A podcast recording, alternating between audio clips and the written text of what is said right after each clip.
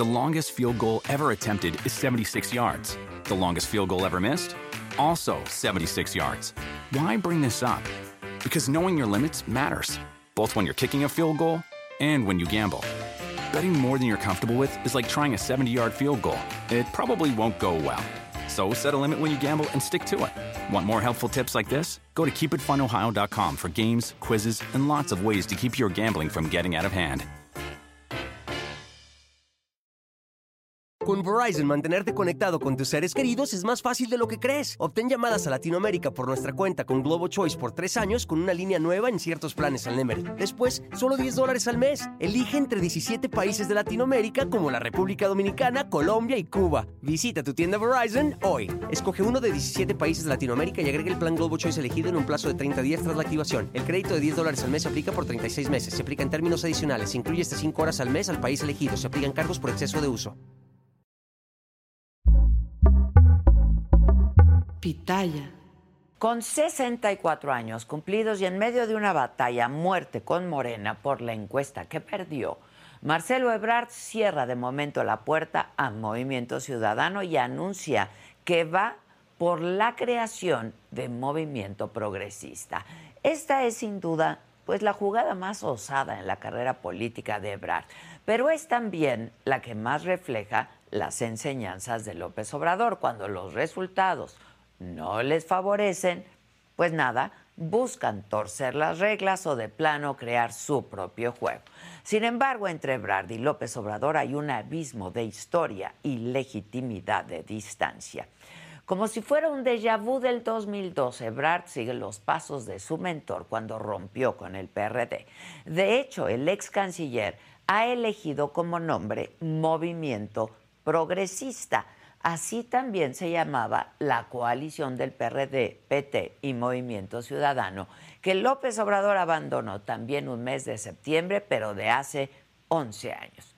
Quizá Ebrard piensa que está siguiendo los pasos de una fórmula exitosa, pero olvida un factor clave. Él no es Andrés Manuel López Obrador. Desde el jueves pasado, Ebrard comenzó a elaborar su ruta de salida, pero se ha enredado de tal forma que ahora parece que hace malabares con dos fuegos. Por un lado dice que ya no tiene espacio en el partido, que la encuesta estuvo viciada y amañada, y demanda a la Comisión de Honestidad y Justicia de Morena la reposición de todo el proceso cuando desde el día 1 la cuarta transformación cerró sus filas con Claudia y lo ignoraron. En su anuncio de ayer remató diciendo como si tuviera el poder de dar ultimátums, que o le resuelven el asunto o se va del partido. El asunto está resuelto, Marcelo. Sin embargo, en esa misma conferencia de ayer dijo que a partir del 18 de septiembre consolidará su movimiento político nacional, este llamado movimiento progresista, y que va a recorrer el país para encontrarse con sus simpatizantes y la gente que lo apoya. Exactamente lo que no hizo de forma efectiva durante su gira como corcholata presidencial y quizá ahí la raíz de su fracaso. En este momento la postura de Marcelo Ebrard sabe a capricho. Y ya es momento de poner sobre la mesa una pregunta que no se ha querido decir en voz alta y con el tono que se requiere. Y si quien hubiera ganado la encuesta hubiera sido un hombre, Marcelo Ebrard, ¿tendría la misma postura? Imposible saberlo. Pero el cuestionamiento en un país donde la política siempre ha sido cosa de hombres es imprescindible. Ahora Marcelo se enfrenta a la adversidad de un partido que cobija a su futura candidata, que llegó a donde está por ser la que aprendió a mimetizarse de forma más certera con López Obrador, porque supo leer que esa era la forma más segura de convertirse en la banderada de la cuarta transformación y porque venció con 14 puntos de distancia la encuesta madre y las que se hicieron también en forma de espejo y que sin estridencias ha manejado la crisis con un solo mensaje unidad y puertas abiertas para Marcelo Ebrard. La pregunta clave en este momento es, ¿cuánto vale Marcelo Ebrard después de todo lo que ha dicho y hecho en Morena? De eso dependen los cómo para levantar su propio movimiento. Porque hace 11 años, cuando Andrés Manuel dejó el PRD, ya era un fenómeno político y se llevó a cientos de operadores políticos y simpatizantes. Su anuncio lo hizo frente a miles en el Zócalo capitalino, mientras que Marcelo lo ha hecho en un pequeño salón con el respaldo de apenas un puñado de legisladores y operadores políticos. En tanto, Claudia Sheinbaum ya dicta las órdenes en la cuarta transformación, o al menos así parece. Marcelo Ebrard parece estar en un frenesí de imitación de López Obrador. No sabremos cómo va a resultar, pero como escribió Karl Marx en el 18 Brumario de Luis Bonaparte, la historia tiende a repetirse dos veces, una vez como tragedia y la otra como farsa. Yo soy Adela Micha.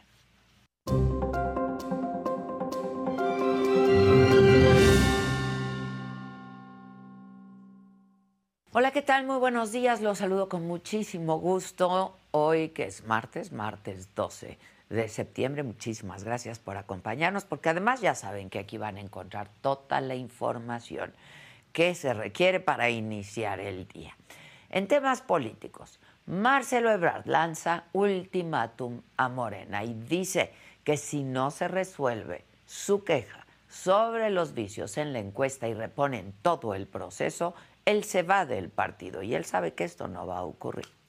Una jueza desecha el amparo que interpuso hace unos meses la ministra de la Corte, Yasmina Esquivel, contra la reforma que hizo la UNAM a su reglamento para castigar los casos de plagio. Y un caso de horror, la Fiscalía de la Ciudad de México investiga el presunto robo de dos recién nacidos en un hospital privado de la alcaldía Venustiano Carranza.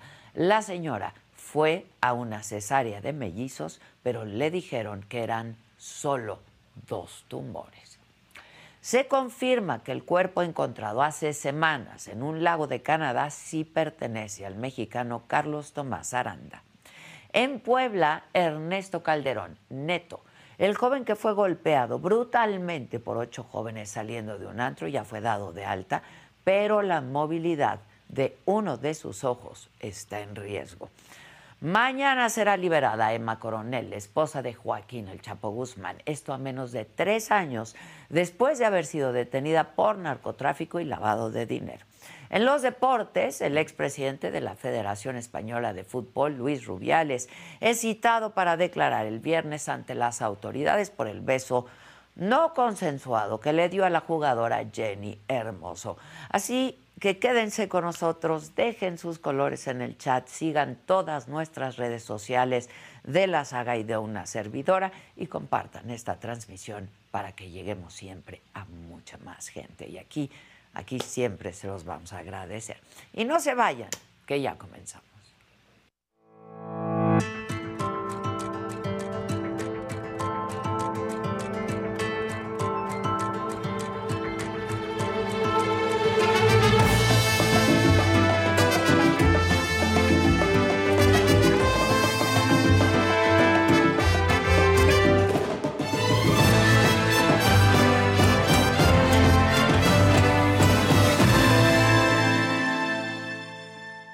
Bueno, pues Marcelo Ebrard no tiene un pie sino medio cuerpo ya fuera de Morena. Ayer el ex canciller lanzó un, un ultimátum al partido y dijo que si no se resolvía la queja que interpuso denunciando anomalías en la encuesta y pidiendo que el proceso se haga nuevamente, pues que él se va, que dice adiós y así lo dijo.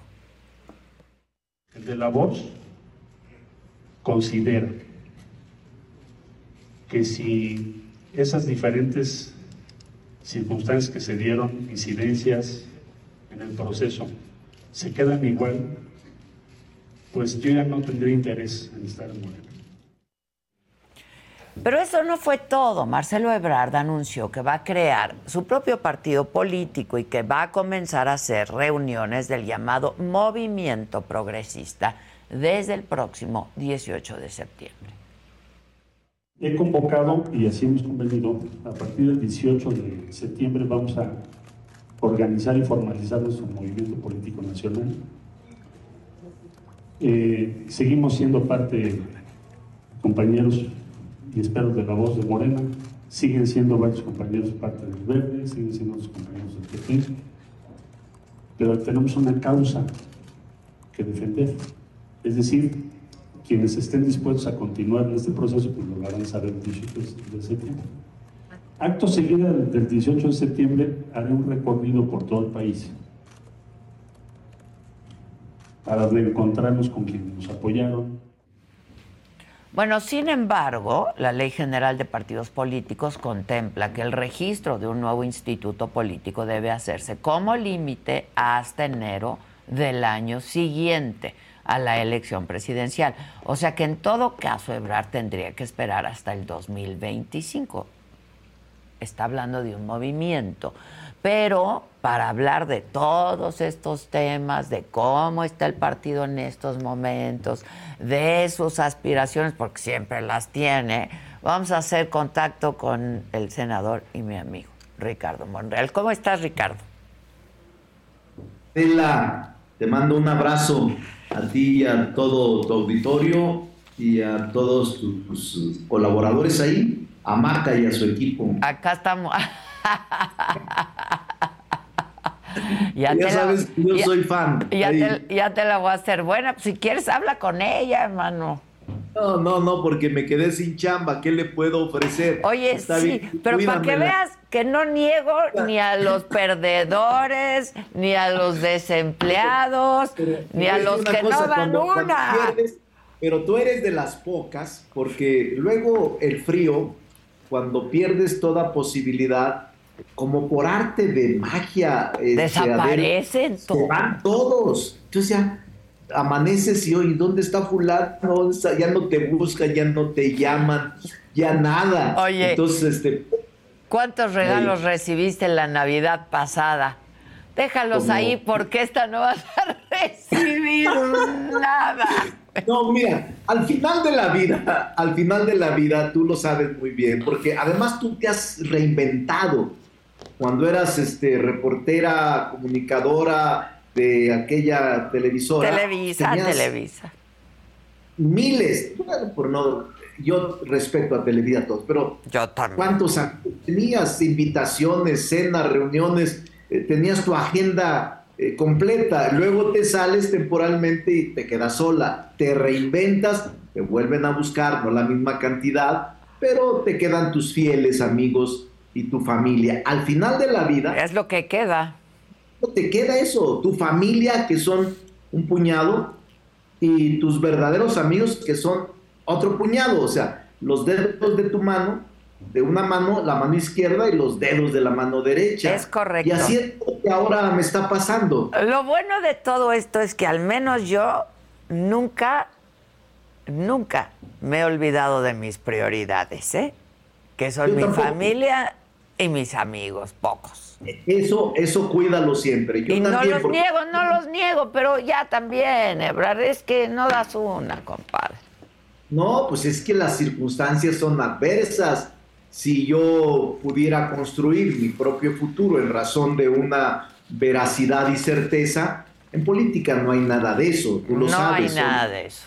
Instancias y no hay nada, te quedas sin nada, ahora hasta sin chamba, porque era senador con licencia y ya no soy senador con, con nada. No con nada.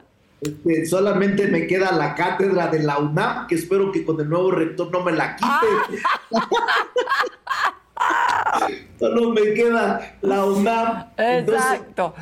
es otro día, te quiero decir, después de ayer antier, que fue el Consejo Político Nacional, ya declaras, pronuncias un discurso en favor de la ganadora, de la doctora Claudia Sheinbaum, y ya, este, te vas a dormir, me voy a comer con mi familia el domingo, y el lunes, donde normalmente tenía muchas llamadas temprano, solicitudes de audiencia, veo la, agenda y le digo a la persona que me ayuda, Yasmin, bueno, ¿y qué? No, ¿Qué hay nada. No, no, ¿qué tengo? No, no tiene nada. Ah. Ya está, ¿te acuerdas de Anita? Hasta Anita se fue ya. No. La que ayudaba en medios, ya hasta ella abandonó el barco. Pero digo, es parte de un proceso. Pues sí, pues sí. Oye, pero te vimos baile, que baile, que baile, que baile.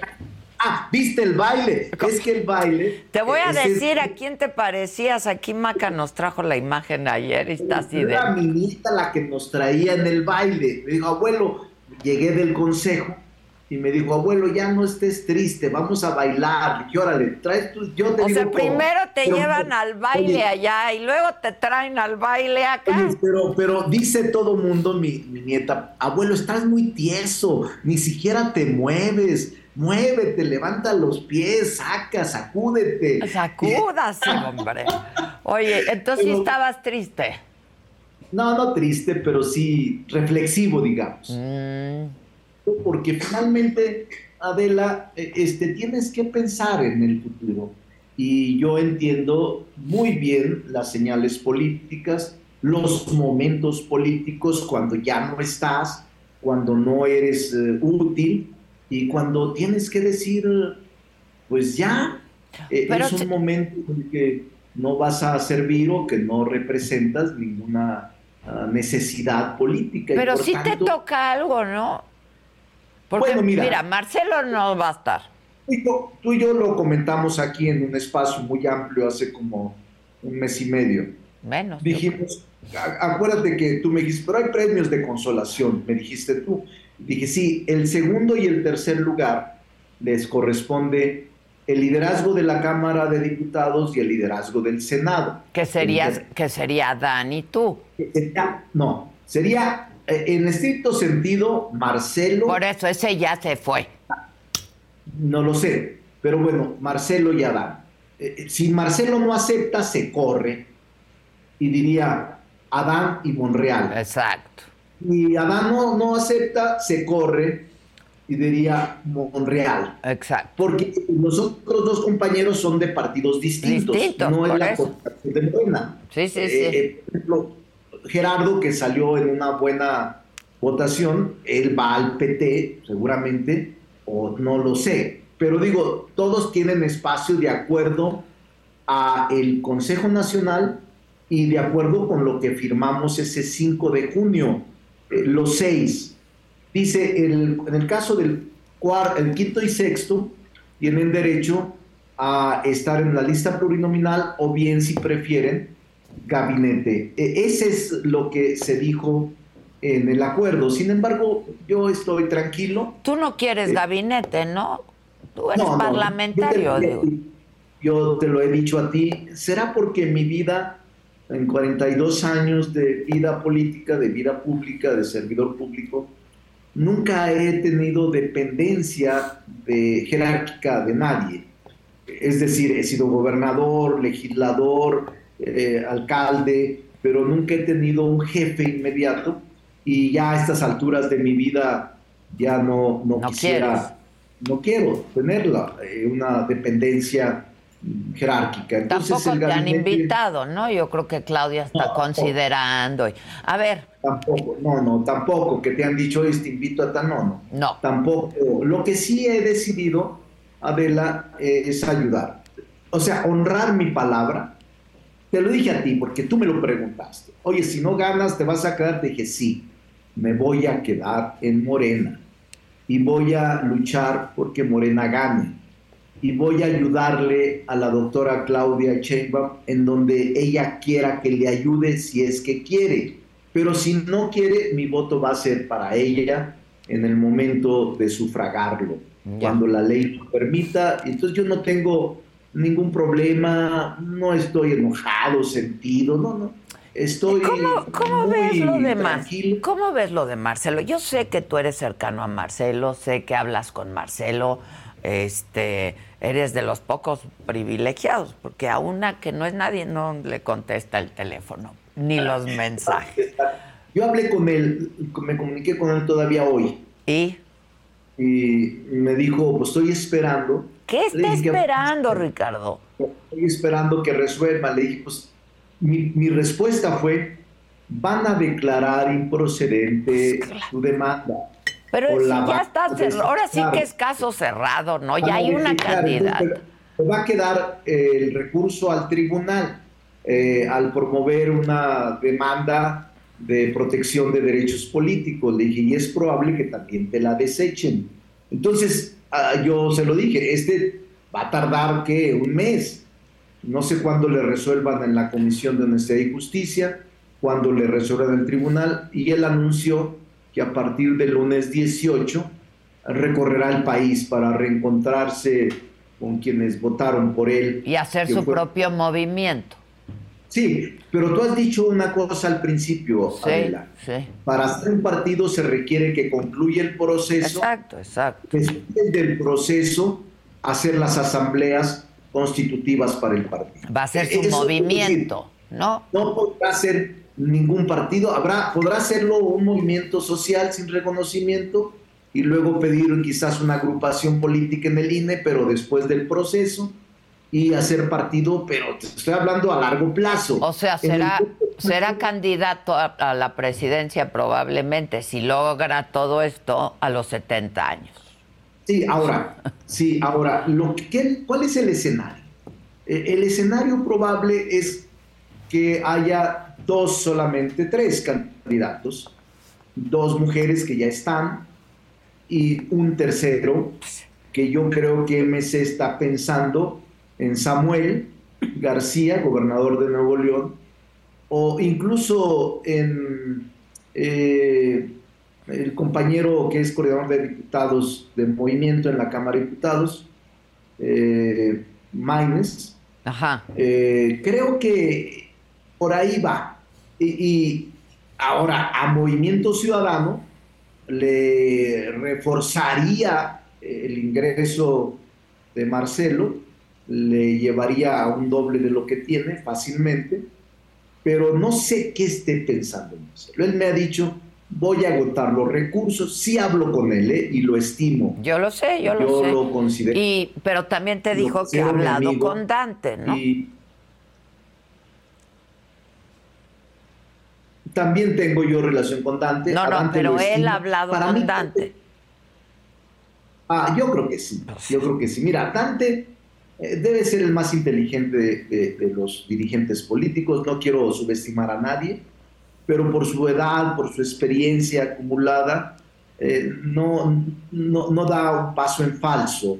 Eh, tiene mucha claridad en lo que está pasando en el país. Como estratega es muy, muy este, bueno y sí puede dar la sorpresa en el número de votos que saque y está con cuidado dando pasos mm, muy serios respecto del proceso electoral del 2024. Por eso las presiones no le van a hacer mella estas que dicen que decline, que se sume al frente, que haga una alianza con la candidata del frente opositor. Todo eso no le hace a él ninguna mella ni tampoco presión, porque e, e, está curtido de ese sí, y está lo que está. Lo que pasa es que eh, tú crees que si Marcelo se va como candidato de MC, eh, pues sí, le doblaría la votación a, Movimiento Ciudadano, pero otra vez va a perder Marcelo, ¿no? Mira, y quede seguro ahí con dos mujeres. pero mira, yo tengo una encuesta, te la voy a mandar después, en donde de saque Marcelo trae entre 20 puntos. Claudia a 50, 40 puntos. Sí, sí, sí. Eh, eh, cerca de 50. Incluso Marcelo trae un poco más que Sochi. Eh, de entrada, sin partido. lo que quiere decir es que no hay que subestimar a Marcelo. Aunque para mí ya es muy difícil que alcancen a Claudia. A remontar, sí, sí. This episode is brought to you by Paycor, the HR and payroll software made for leaders. It's never been harder to recruit, hire, and engage workers. That's why HR leaders and frontline managers depend on Paycor for all things people management, from onboarding and performance reviews to compensation and benefits. Learn more at paycor.com/leaders. That's p a y c o r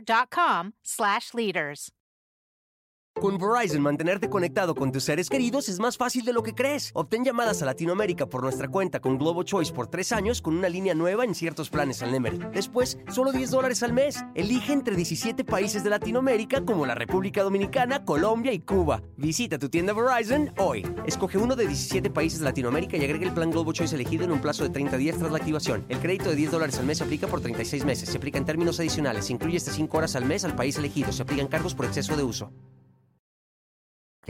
No, la alcanza. Ya, yo creo que ellos se van a centrar, digo, la oposición se va a centrar en la Ciudad de México. Y en el Congreso. Y en el Congreso, exactamente.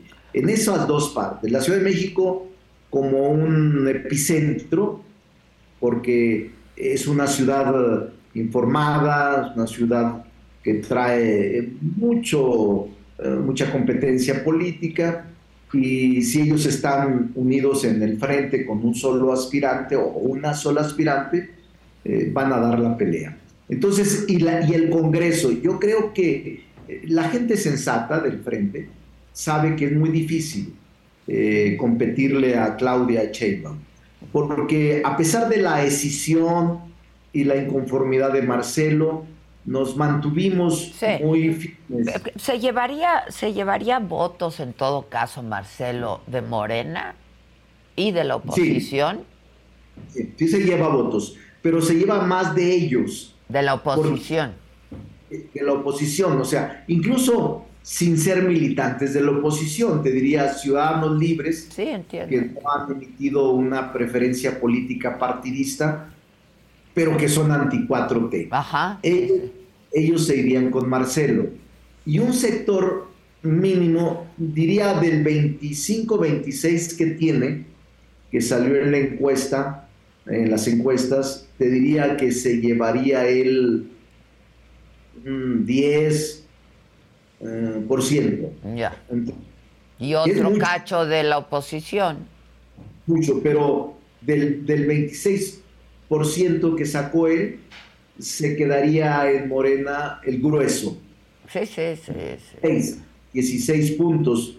Eh, se iría un 30% con él a seguirlo, incluyendo diputados y senadores, porque lo que los diputados y senadores quieren es seguridad para ser reelectos o un espacio político de puro, que no se los puede ofrecer Marcelo. Sí, claro. Se los ofrece Claudia. Eh, en mejor posición política, siendo muy pragmáticos, pues, muy realistas. No creo que lo acompañe más del 10, 12%, supongamos, Adela, 12% de ese 26 que obtuvo, que no es despreciable, te repito. No, no, y menos para Movimiento Ciudadano, pues no, no es nada. Movimiento Ciudadano, si Movimiento Ciudadano, hagamos el análisis serio, si Movimiento Ciudadano se da cuenta de esto y le da esos votos, con lo que trae Movimiento de entrada saca más de 20 y te tercia no la presidencia, pero sí el Congreso. Y Movimiento Ciudadano se convierte en, una especie de... Eh, este, bisagra. De, bisagra. De bisagra. Como dicen los analistas políticos. En el Congreso. Porque es obvio, si él trae 20%, hazle la cuenta estás hablando de 80, 90 diputados, cuando menos, por la vía plurinominal y por la vía directa, que definen mayorías en el Congreso. A mí me parece que Marcelo debería pensar muy bien lo que hace porque ya está cayendo, ¿no?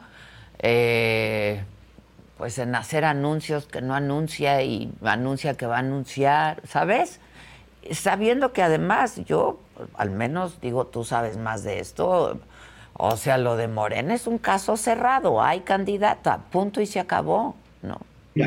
Mi opinión es esa, de que la demanda que presentó el domingo por la noche para la reposición del procedimiento la van a declarar improcedente, infundada o simplemente la van a desechar.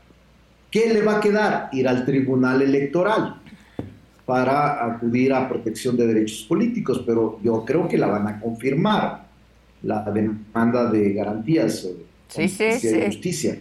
¿Qué le queda a él? Hacer un acuerdo con Morena. Yo te diría que a mí no, yo no soy de los que piensa que debe de irse, ya que se ya vaya. qué acuerdo, ya después de tanto, ya qué acuerdo. Pero ¿cómo se puede todavía? Este, hay que luchar hasta el final. Y, no sé qué sin hacer desfiguros ya, ¿no? Sí, hay que, hay que pedir. Yo le he dicho, define tu ruta. Y todavía está en ese proceso. Oye, pero estás igual tú, o sea, que si... ¿Por qué? Porque ahorita me vas a decir, estoy considerando la posibilidad de inscribirme y participar en el proceso para la Ciudad de México, ¿sí o no, Ricardo? No, no, mira, soy muy claro. Si algo tengo es no titubear. A ver. Bueno, bueno. Mis definiciones políticas. Si algo tengo en mi vida es a pesar de la adversidad, no titubear. A ver. Lo que he visto es que desde el jueves pasado, con el cambio de mando a la entrega del bastón de mando que simboliza la toma de decisiones en manos de Claudia, yo vi que la correlación de fuerzas cambió, cambió. Y no me quiero engañar, no quiero autoengañarme, adelante. No lo voy a hacer. Y si ya se tomó la decisión, que es lo que yo creo, ¿Qué qué? Que el gobierno de la ciudad la doctora Claudia ha tomado una decisión, eh, yo no participaré. Es tan sencillo como eso. ¿Cuál, decisión tomó la doctora Claudia en ese sentido? Eh, si una gente cercana a ella se inscribe en el proceso, pues es ella. O sea, Omar, eh, ¿te refieres a Omar? Sí, claro, al que sea, pero a ver, eh, ¿cómo, por qué yo perdí o por qué salí tan bajo en la intención de votos, en el porcentaje? Pues porque no eh, eras el favorito. Yo no sé ni para qué participaste, nada más ahí testimonial. Si yo, tengo, dos años de aislamiento, de ausencia y hasta de confrontación con el presidente, ¿por qué los simpatizantes de él, que son mayoría aplastante en Morena, podrían votar por mí. O sea, yo sabía eh, por qué tendrían que votar en lugar de la gente cercana a él, quien está muy eh, este, promovida por él desde hace cinco años, ¿por qué tendrían que votar por una persona que por su carácter autónomo ha tenido que contradecir en algunas políticas públicas al presidente? Es obvio que no iban a votar por mí, por mi carácter, mi autonomía. Oye, a ver, Ricardo, a ver, Ricardo, dices que estás en un momento de reflexión. Sí. ¿Para qué le entraste? ¿Por qué le entré? Sí, ¿por qué? ¿Para, qué? Mira, le entré porque yo creía, sin ser ingenuo, que podría convencer a un mayor número de gente con la propuesta con mi trayectoria y mi historia. No manches, Ricardo. No, sí, porque yo he visto el movimiento cómo se ha construido de abajo. Pero también fue muy fuerte remar contra corriente. Pero te voy a decir una cosa, no me arrepiento, Adela. Aposté todo mi capital político al proceso. Lo entregué todo a la confianza. ¿Y qué te quedó? ¿Qué te quedó? ¿Cómo? ¿Y qué te quedó? Dignidad, porque prefiero perder un proceso interno que perder la dignidad. Y yo dije una cosa, quien resulte, voy a levantarle la mano y no voy a generar problemas por la unidad. Fíjate. Y así he hecho hasta ahora, Adela. Yo planteo... Hasta he cumplido con mi palabra y con mi compromiso. Y no solo, te lo he dicho a ti, voy a ayudar donde pueda. Y si no se puede, voy a votar por la doctora Claudia Sheinbaum en junio del 24. Ok, entonces tu respuesta es, Si le entra Omar García Harfush, no entras tú. Claro que no. A ver, ¿quién le entra? Va a repetirse lo mismo que pasó del presidente Y ya de dignidad no te quedaría ni tantito. No, no, no, ¿para qué? Prefiero que darlo por perdido y no este, generar una expectativa que todo mundo sabe y conoce. ¿Por qué tendría que ir de nuevo a un segundo eh, procedimiento que obviamente sería como un suicidio? Lo mismo si, si entra Clara. Suicidio político. No, yo podría participar, por ejemplo, si fuera Clara, Mario, eh, no tendría problema en participar. Si entra Omar, no Clara la respeto, creo que es una mujer que viene de la lucha, igual que yo. Yo tengo 26 años luchando con el presidente López Obrador. Mario pues, es el presidente del partido. En esas circunstancias podríamos competir. Pero cuando está una personalidad cercanísima que está decidiendo, que es empleado de ella o empleado de ella, pues, dices tú, ¿qué caso tiene? Eh, eh, ya no puedes actuar ni con ingenuidad, ni con autoengaño. Ahora, ¿cómo están los tiempos para eso? No, pues ya, no sé, eh, la propia convocatoria del partido lo va a decir en los próximos días, pero yo he decidido eso y estar tranquilo. Voy a estar terminando algunos compromisos editoriales, voy a estar dando clases. Si quieres, aquí puedes participar como analista político. Órale. Ah, pues me das chamba. Pero, no hay lana, no hay lana, no hay lana. No te preocupes, ahí, te lo estoy acumulando. ¡Ay, híjole! Por tantas entrevistas que me has dado, ¿no? Tú has sido muy, muy condescendiente y generosa conmigo y es hora de pagar. Es hora de pagar. En especie, en especie. Oye, a ver, ¿Qué posibilidades reales tiene la oposición en la Ciudad de México? ¿Depende del candidato? ¿Depende de qué? Mira, creo que la Ciudad de México es el epicentro, por eso a mí me atraía mucho. Y tiene otra lógica electoral, ¿no? Sí. Desde hace seis años gobernar la ciudad, porque conozco sus problemas el problema de la seguridad, de la movilidad, del agua, de los servicios, del medio ambiente, del desarrollo urbano. Conozco muy bien la ciudad, porque aquí viví, he vivido desde 1982. Y creo que pude haber, o puedo haber enfrentado, puedo enfrentar los retos tan delicados que hay de la ciudad. Sin embargo, las condiciones no están dadas. Y yo te diría que esta ciudad eh, es el epicentro de lo que pasa en el país. Y entonces esta ciudad eh, sí está en competencia. Mm. Quizá por eso la toma de la decisión pensando en que, de acuerdo con las encuestas, puede estar más alto otra persona que nosotros.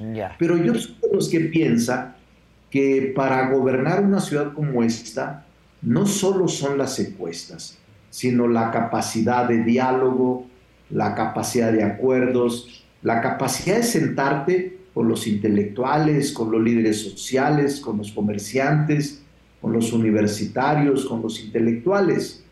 Y esa es una gran vertiente de poder hacer política y de lograr consensos en la ciudad que beneficien al desarrollo de la ciudad. Por eso es que me atraía, pero ya te dije mis razones y le deseo que le vaya bien a la doctora eh, en esta definición, eh, pero obviamente ya eh, no estaré en esa disposición, si así lo decidió ella, adelante yo me regreso a dar clases a la UNAM. Bueno, no me he ausentado. Sigo clases normales, tengo ya seis semanas. No falto nunca a mis clases y dedicaré a escribir y ahora contigo aquí a editorializar ahora que estamos editorializando, a ver, ¿qué pasa con Sandra Cuevas y, cómo ves pues el, destape de Sandra Cuevas eh, como candidata? Tengo ya tiempo que no hablo con ella. Creo ¿Por qué? que. ¿Por qué hace ah. tiempo que no hablas con ella? Tengo tiempo que no hablo con ella. ¿Pero por qué? Ah, porque ella eh, está seguramente trabajando y ocupando su tiempo en este nuevo proyecto. Yo le tengo respeto ¿eh? y amistad. Ya sé, por eso te lo pregunto. Hace mucho, es una mujer batalladora este, y le tengo respeto y aprecio. Pero tengo mucho tiempo que yo creo que ella está hablando con algunas gentes para la toma de decisiones. O sea, ¿no le has aconsejado tú nada? No, no, por ejemplo, esa decisión última que tomó, no, ni siquiera de que se va a retirar para competir por la jefatura de no te dijo, oye doctor, fíjate que estoy pensando, nada.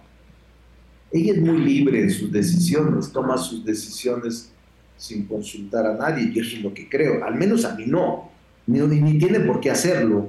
Eh, este, yo la estimo, pero no tengo ninguna relación de dependencia de ella hacia mí, nunca.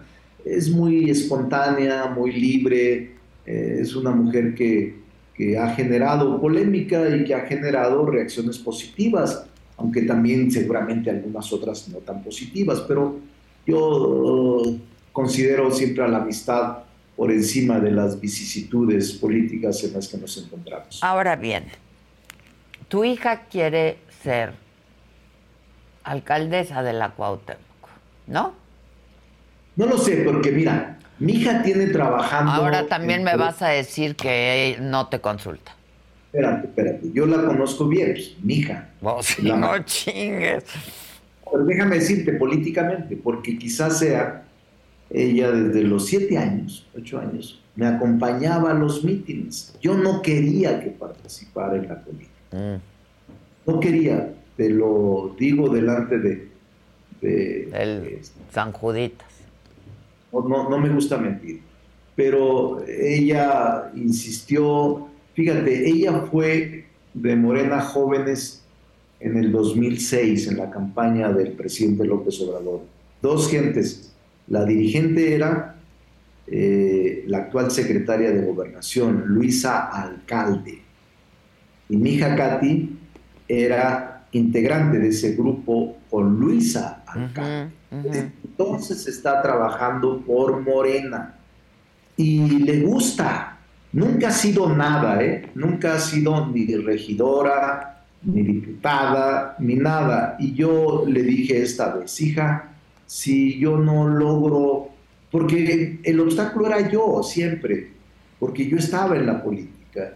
Y le decía yo a ella, no puede ser mientras yo esté, necesito retirarme para que tú puedas estar. Ahora ya prácticamente estoy en eso y seguramente ella querrá participar de manera democrática porque tiene, te repito, desde el 6, era una jovencita junto con Luis Alcalde y otras jovencitas que lo podrán recordar, Morena Joven, eh, este, sí, sí, sí. Y tú estarías acompañándola, ¿no? Por supuesto, ella te acompañó a ti en la... Pues es hija. Pues claro. Es hija, quiero Más falta, pues. y, te digo una cosa, es muy inteligente, es brillante y tiene mucha sensibilidad social, pero es mi hija. Y yo no sé, por ejemplo, me ayudó mucho ella y Néstor Núñez, fueron los dos eh, pilares de la, campaña. Néstor y ella se, se, repartían, se dividían el trabajo, 16 estados y 16 estados, y la mitad de alcaldías en la Ciudad de México, y los dos brillantes, muy buenos, eh, organizados, la gente los quiere mucho. Entonces para mí mis dos brazos fue Néstor Núñez y mi hija Katy. Claro, mi esposa que a todas partes me acompañó, pero pues ella no aspira a incorporarse a la política, ella me ayuda mucho y, sufre mucho vivir con un político, es muy complicado para ella, pero ha aguantado 38 años conmigo, 38 años. Entonces mi, mi, hija nunca ha sido nada y Le he visto, claro, trabajó conmigo y le siguió. Yo, por cierto, aprovecho el momento, si me permites, para agradecerles a todos en la Ciudad de México, en el país, todos los que me apoyaron, los que creyeron en mí, los que opinaron en la encuesta, que es el 6.5%, no despreciable, eso es lo que la gente quiso. Yo no me siento sino orgulloso de ese porcentaje. Hice todo lo posible, entregué todo mi tiempo, entregué toda mi capacidad, todos los días, no descansé un solo día, pero así quiso la gente. Yo soy un demócrata y si la gente me colocó en ese lugar, pues lo admito y lo acepto. Y fue un momento para mí, un honor participar en este proceso y reconocer que la doctora Claudia fue la que ganó con un amplio margen esta, estas encuestas y que le vaya bien, que le deseo todo lo bien para el país y que salga adelante. Eh, finalmente, yo hacía una reflexión en mi editorial, no sé si alcanzaste a escucharla toda, en donde yo decía, si quien hubiera resultado ganador en este proceso de Morena hubiera sido un hombre, veríamos a una mujer ahora sí que haciéndola de pedo, ¿no? Yo no veo a la doctora Claudia. No, sabía una mujer, yo creo que no y creo que Claudia es muy madura y hubiera aceptado el resultado. Quizás no hubiera participado en nada, en su propia condición, decir, no, no acepto nada, perdí y ya me voy a la escuela o a la UNAM o a mi casa. Quizás no hubiera aceptado nada, pero no hubiese hecho ningún tipo de reclamo. ¿Pero ves eh, un asunto de género ahí? No, yo creo que, mira, sí, ¿eh? domina muchas cosas para el resultado. Uno, la cercanía con el presidente, el apapacho, los gestos permanentes de cinco años. No fueron los 70 días, Adela. Entiendo, fueron, dos años más desde que le levantó la mano una vez. Cinco años de que el presidente la acompañó, la apapachó, sus gestos, sus ademanes, su respaldo institucional. Sí, sí, sí, Esos son los cinco años. Y este, yo creo que también influyó el género, en que la gente está eh, frente a la posibilidad de que una mujer de izquierda gobierne al país. Lo entiendo eso, pero también veo un asunto de género, ¿no? En un país donde todavía tenemos misoginias y machismos acendrados. así y que quieren darle una oportunidad a una mujer que gobierne el país. Y yo creo que lo merece Claudia y yo estaría en esa condición de respaldar ese propósito. Ya. Bueno, pues te mando un abrazo. Entonces tú como los chinitos milando y espelando, ¿no? Si le entra Omar, ah, no, no, le entra. En la academia, leyendo, saliendo, cumpliendo algunos compromisos que tengo fuera de la ciudad, fuera del país. Y estoy muy tranquilo este, en la UNAM. Soy catedrático. Lo entiendo, pero entonces vas a esperar a ver qué pasa con Omar para ver si le entras o no. No, no, ya, yo creo que ya está tomada la decisión, ya. Adela. Si se inscribe, si se pide renuncia un día antes de que inicie el proceso para no estar inhabilitado, pues es obvio que la siguiente lectura es que se inscriba. Que se inscriba. No, yo no lo veo, pues, ¿para qué me engaño? No me autoengaño. Es muy claro. Y es la decisión tomada políticamente. Eh, yo no le veo ninguna otra. Se, va a poder, se va a poner buena la contienda, ¿no? No va a ser un día de campo para nadie, ni para la oposición, ni para Morena. Menos en la ciudad. Menos en la ciudad. Te mando un abrazo, gracias Ricardo, como siempre. Saludo a todo el auditorio, a tus colaboradoras. Y a Maca. Te está escuchando, te está escuchando. Te mando un abrazo. Gracias, Ricardo. Gracias. Adiós, adiós. Y justo ayer en su anuncio, Marcelo Ebrard rechazó responder a cuestionamientos de la prensa, no respondió nada, pero ya conocen a Jonathan Padilla, ya saben cómo es él, y pudo hablar brevemente con la senadora y representante de Marcelo en todo el proceso, Malu Mitchell. Y esto le dijo Amigos de Saga, nos encontramos aquí en el Hotel Royal Pedregal.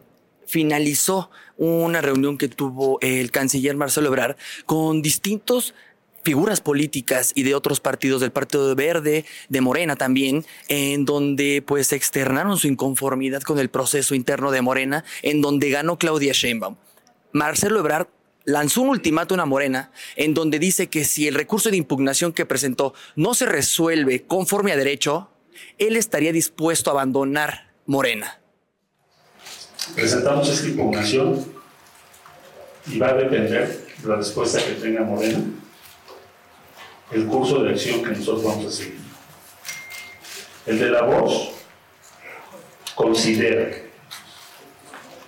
que si esas diferentes circunstancias que se dieron, incidencias en el proceso, se quedan igual, pues yo ya no tendré interés en estar en Además, Marcelo Ebrard detalló que a partir del 18 de septiembre, en dado caso de que no se resuelva a su favor la impugnación, estaría dispuesto a iniciar un movimiento distinto con el fin de llegar al 2024 a las boletas electorales. He convocado y hacemos un venido. A partir del 18 de septiembre vamos a organizar y formalizar nuestro movimiento político nacional. Eh, seguimos siendo parte, compañeros, y espero de la voz de Morena, siguen siendo varios compañeros parte del Verde, siguen siendo los compañeros del PP, pero tenemos una causa que defender. Sin embargo, en esta conferencia no hubo ronda de preguntas y respuestas. El equipo de la saga nos quedamos afuera para esperar al ex canciller Marcelo Ebrard. Sin embargo, él salió por otra puerta y fue la senadora Marta Lucía Mitcher quien salió y platicó con la prensa y esto fue un poco de lo que nos dijo. ¿Saldrían todos de Morena si este caso no se resuelve o su impugnación? A ver. Nosotras, nosotros estamos convencidos de que hay que agotar todas las instancias intrapartidistas. Lo acaba de decir muy bien Emanuel. Seguimos siendo de Morena. Morena está en nuestros corazones y no tenemos por qué permitir que se ejerzan algunos tipos de acciones que contravienen además los principios de Morena. El documento ahí está, el documento es claro, no sé si lo tienen o no lo tienen, ahí lo tienen y se habla de un proceso eh, que a nuestro juicio no es lo mejor que tuvo que tener Morena. Ya no piden rehacer otra vez este proceso. El documento ahí está. Aunque se haya en este momento ya dado el nombramiento, el bastón, todo el reconocimiento a Claudia Sheinbaum como la Tendría no que empezar importa, no, no importa. Nuestro derecho es este. Tenemos que ejercerlo, nos asiste la razón, nos asisten los testimonios y tenemos que seguir adelante. Por favor, nadie nos ha callado la boca y no le vamos a permitir a nadie que no nos permitan ejercer nuestros derechos, a defendernos, a disentir, a no, a no hablar y a señalar las cosas que ahí en ese documento están muy claras.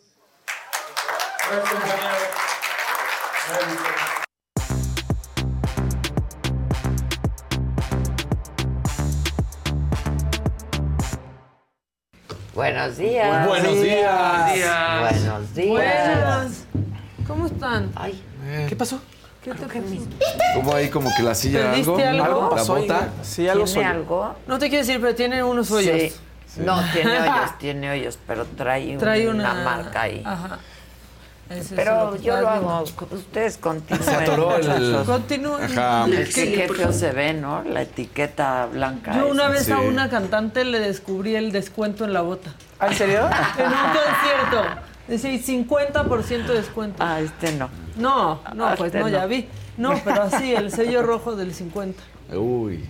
O sea, alguien no Digo, sabe no tiene todo. nada de malo. Nada. No. De hecho, qué inteligente. De hecho, te esperas un mes y ya todo está en descuento. Todo. Sí. Lo único es Y que de todo, computadora, Pero ropa, celulares, este.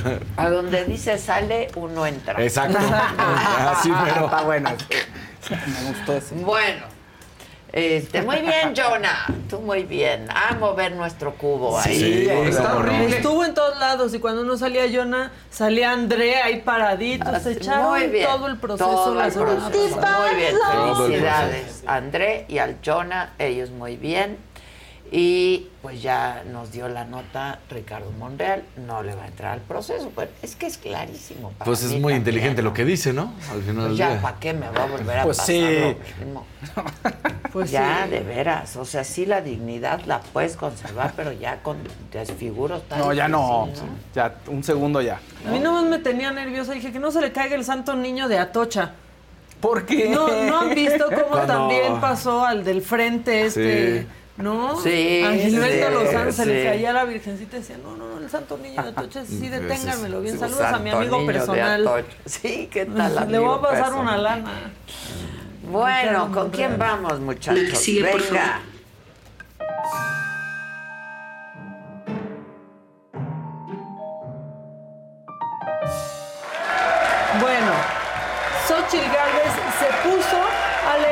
Los tweets o los X, como le quieran decir, los memes, los videos, todo lo que le han mandado, los pasados de lanza, que son los que más nos importan, se puso a leerlos y pues a mí sí me dio risa que dijo, no manchen, estoy más flaca que el doctor Simi. Échenlo. a los memes que me hacen. No manches, sí estoy más flaca que el doctor Simi. Aquí se pasaron, ¿eh? Te mando un abrazo, mi querida Betty, pero me divertí mucho con el dinosaurio. Ja, ja, ja, ja, jala más gente Wendy. Pues a huevo, la Wendy jala más, hasta yo hubiera ido. Yo he declarado absolutamente todo. Mi esposo tiene un DEPA de, de que era soltero. Es socio del 30% de la empresa. Eh, yo soy socia del 80% de la empresa. Eh, mi hija es socia del otro 20%. La pendejé. Son dos empresas. Omei y Hightech. Sí, no salían las cuentas, claro. estaba Sí, muy claro. Jordi de su parte. Exacto, estaba Jordi, Jordi, los dos sí. Muy ocho. Jordi de ¿Qué pasó? parte. ¿Qué pasó? Pero está bien que hagan eso, la verdad. O sea, si algo tiene Xochitl hasta ahorita es que no es tan dura, ¿no? Tan tiesa para hacer esas cosas. Ahora queremos ver otra cosa, ya que empiece Pero que a no, que opinar no de verdad. pierda su ¿no? frescura. claro, o sea, que que no es su esencia. Exacto. ¿Te la imaginas Eso es lo en un debate? importante. Si no la pierde, van a estar divertidos. Sí. Si no se acartonan, Claro. si no leen todo y así. Bueno, ¿ustedes cómo andan? ¿Cómo andan de su energía hoy? Bien. ¿Bien? Bien, Bien, vamos bien, bien. O andan Vamos bien. muy como Petro en la conferencia latinoamericana y del Caribe sobre drogas y perspectivas Y futuras. presidente. No, el presidente ya, yo no sé qué le estaba pasando, o sea, no, ya le quería llevar yo un vermo. Mira, sí. Pero- no, y como un No, vermo. no, no, sí, exacto. Y luego así, de cuando te, no te puedes rascar. Ajá, ajá. Como que quieres que la fricción haga lo suyo y nomás estás así. No, el presidente, yo lo vi así dije, hijo. Pero Petro también, o sea, parece que parece que se dan flojera. Pónganlo. No, bueno, pero Petro sí le Sí, respondió. se la echó, se la echó Claro. bien. Pero aquí, vean nomás así. Casi que le hace como hacía mi abuela de voy a poner otra orejita porque estas ya lo escucharon. Échenlo. Eso yo nunca lo había ni América. Eso está ahí. Por esas culturas nos hemos salvado ante pandemias y terremotos e inundaciones y malos gobiernos y corrupción. Y es muy clara, ¿no? De cuando ya te dio O sea, hueva, cuando pero no quieres escuchar. No, y cuando hay una, ¿no? Hay un confrontación Una directa. desacuerdo. Conflicto, química. no, Claro. Bueno, Cuando pues no hay acuerdo. distinto. Sí. Sí. O sea, un, nuestro presidente piensa balazos, no te doy hueva, mamá, quita. Jamás. Puedes irte. Jamás. Pero ¿cómo se le hacía? Este- No, manita, yo que no, a mí no me digas eso, ya que no se interponga Monreal. No, no, este, uno piensa balazos no, Abrazos. abrazos no, No balazos, balazos. y el otro piensa Claro. que aquí hay que resolver el asunto de otra ¿Y manera. cómo le dijo? Andan en contra de, Sí. andaban en contra de los cárteles, pero se reunían con, Con Escobar el- en la noche. sí. Y el en presidente. el día iban al Senado Sí, y en la claro. noche estaban El presidente con así. Sí, sí, sí. Cachando Bueno. una mosca. Bueno, este, luego de toda. Ah, Ándale. La recaudación. operaciones. Ya empezó. bien, Maquita. Maquita Verdecito de Norma. Garza. Con Verizon, mantenerte conectado con tus seres queridos es más fácil de lo que crees. Obtén llamadas a Latinoamérica por nuestra cuenta con Globo Choice por tres años con una línea nueva en ciertos planes al Nemery. Después, solo 10 dólares al mes. Elige entre 17 países de Latinoamérica como la República Dominicana, Colombia y Cuba. Visita tu tienda Verizon hoy. Escoge uno de 17 países de Latinoamérica y agrega el plan Globo Choice elegido en un plazo de 30 días tras la activación. El crédito de 10 dólares al mes se aplica por 36 meses. Se aplica en términos adicionales. Se incluye hasta 5 horas al mes al país elegido. Se aplican cargos por exceso de uso. Mi gente, ¿cómo están? Yo soy Nicola Porchela y quiero invitarlos a que escuches mi nuevo podcast Sin Calzones, en el que con mi amigo Agustín Fernández y nuestros increíbles invitados hablamos de la vida, la fiesta y nuestras mejores anécdotas. Y obviamente todos los detalles que no contamos en ningún otro lugar, solo lo van a tener acá en Sin Calzones. Ven a escucharnos como más nos gusta estar sin calzones. Ustedes ya saben que nos gusta andar sin calzones por todos lados y a ustedes les gusta vernos sin calzones. Esto todos los jueves en cualquier plataforma donde escuches podcast y en YouTube. Y dice, bien dicen que la confianza pesta. La jefa cada que entrevista a Monreal le pone unas arrastradas sabrosas. Pobre hombre. La niña de la Él tiene su estilo, yo tengo el mío. Sí, la verdad, claro. la verdad. Y ya se la saben, banda. Si no quieren, le pues que no le entren. Le gusta venir, ¿a Pues dio no? la nota, ¿no? Dio la Exacto, nota. Pues Pues ya sí. dijo, ¿no? Ya dijo, ¿no? que se baja, que si pues ya quieren ahumar el ya qué, que Exacto, no aguanta otro. pues ya. Otro descolón Otro- más. No. Sí fue un descolón. Sí, Y ya. en último Monreal. lugar. Y mi, presi- y, y mi tlacoyo presidente. Y mi No. tlacoyito. Sí, sí, sí. Ya que lo lleven por La ayudas, Pues la ayuda. deberían Sí, de- la La ayuda. ayuda. de invitarlo, Un, desa- un porque- atolito. Algo ya. Cumplió con su compromiso, ¿no? claro. De sí. participar y- Y, de- sabiendo que iba a perder. Claro. y no nos salió con que voy a hacer otro partido. Perfecto, lo que todos los ne- mexicanos necesitamos. Un Otro partido que viva de que nos nosotros. quite más dinero. Que no gane nada, que no sirva para nada, pero que le den dinero. Nadie quiere eso, avísenles. Bueno, este, nosotros pensamos que ya, pues con esta precampaña, que no fue precampaña, nos íbamos a librar de spots horrendos. Pues Pues no. no, nuestra cruz, la cruz de los mexicanos son los spots horribles con políticos terribles, como este de Querétaro. Hola amigas y amigos, soy Chema Tapia. Estoy en la avenida San Rafael, en la colonia Lomas del Pedregal, en el Querétaro que no sale las fotos, el que las autoridades no voltean a ver. ¡Ya basta! ¡Hagamos que las cosas pasen! El Chema Mira. Por ahí dicen que le han puesto el Chema Montapia. La mamaste. Amador. Exacto, Chema Amador. Chema Que sí Amador. Amador, señor. Su segundo sí. nombre es Amador. Sí, Chema Amador. Sí, o este, sea. Tapia. Por cierto, ya quería andar Ya no haciendo. sabe ni qué hacer, No. de veras, ya. No, pero aparte de hoy me arriesgué muchísimo. Me Sí, sí. llegó el agua hasta los tobillos. Sí, no, bueno. No No manchen, o sea, sí, sí, los ferragamo, ya a ver cómo van a ir. Bueno, este señor, en vez de andar haciendo pues estos spots, podría decir algo sobre que está investigado, está siendo investigado por la Fiscalía General de la República junto a una de sus empresas, porque ¿qué creen? Fue de los oportunistas que vendieron ventiladores a la Sedena para el COVID- para atención de COVID-19, este, pero pues según este registraron operaciones financieras presuntamente ilegales. Eso lo dice la Fiscalía General de la República. Entonces, bueno, pues antes de este poner sus pies a remojar, ¿por qué no sus barbas? No sé, como ustedes quieran. ¿Quieren mentar madres? Sí. Los voy a enojar. Vamos a cerrar con risas. Ah, sí. Pero ahorita los voy a enojar porque, Porque es martes de mentadas. Porque es martes de mentadas y no hay que perder las bonitas Claro. costumbres que unen a la familia mexicana como mentar madres. Bueno, el domingo las madres buscadoras, ya lo habíamos hablado, denunciaron una agresión en la que fueron recibidas perdón, a balazos en la búsqueda. Que eh, sí. ¿Qué dijo la secretaria de Gobernación? Que ya, ella verdaderamente dijo, a mí me va a tocar un- una partecita del sexenio, denme espacio en la mañanera, que se note que fui secretaria de Gobernación.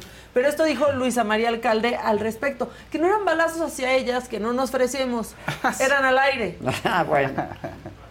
Sí, se, como eh, bien lo señala, se informó hoy por la mañana, en efecto eh, no se reporta esas agresiones, hubieron algunos eh, tiros hacia arriba, pero no una agresión, este, eh, ¿perdón?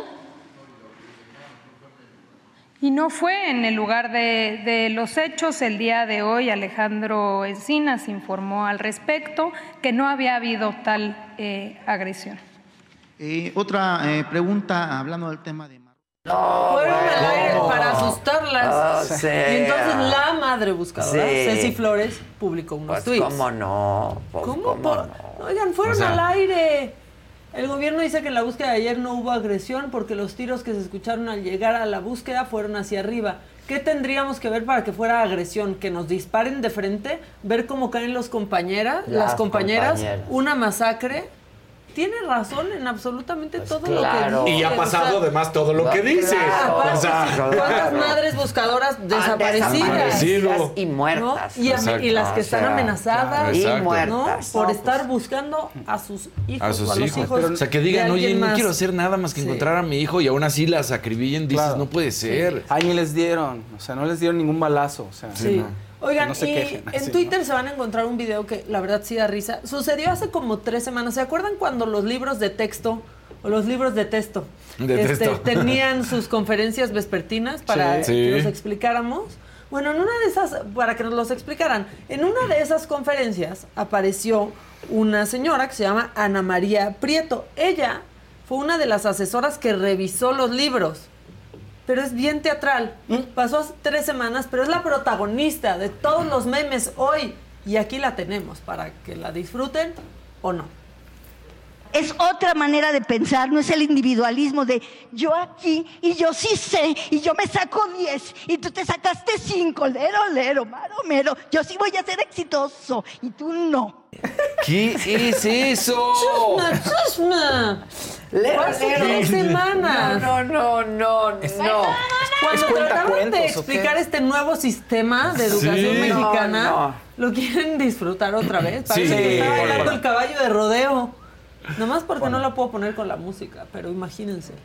Es otra manera de pensar, no es el individualismo de yo aquí y yo sí sé y yo me saco 10 y tú te sacaste 5, lero, lero, mero. Yo sí voy a ser exitoso no. No, mismo de yo aquí y yo sí sé y yo me saco 10 y tú te sacaste 5, lero, lero, mero. Yo sí voy a ser exitoso no. Miren, pónganlo sin, sin audio y déjenme el micrófono abierto. dónde hemos llegado, por favor? Sí, no, y bueno. hemos en llegado. su casa. Échenlo otro. Es de risa, pero cabrón.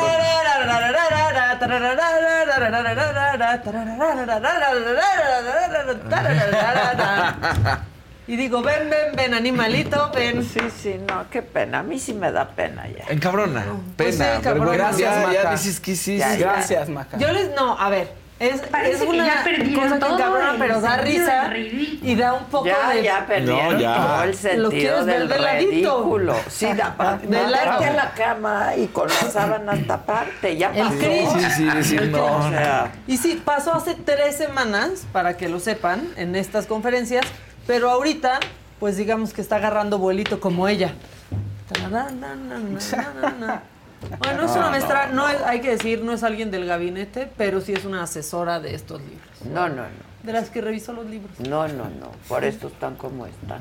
Los libros. Ay, que yo saqué 10, ay, que tú 5. Ay, Ay, ay. Dios mío. Dios mío. No puede Bueno, ser. pues ahí Bueno, lo tiene. El que sigue, por favor. La que sigue, por favor.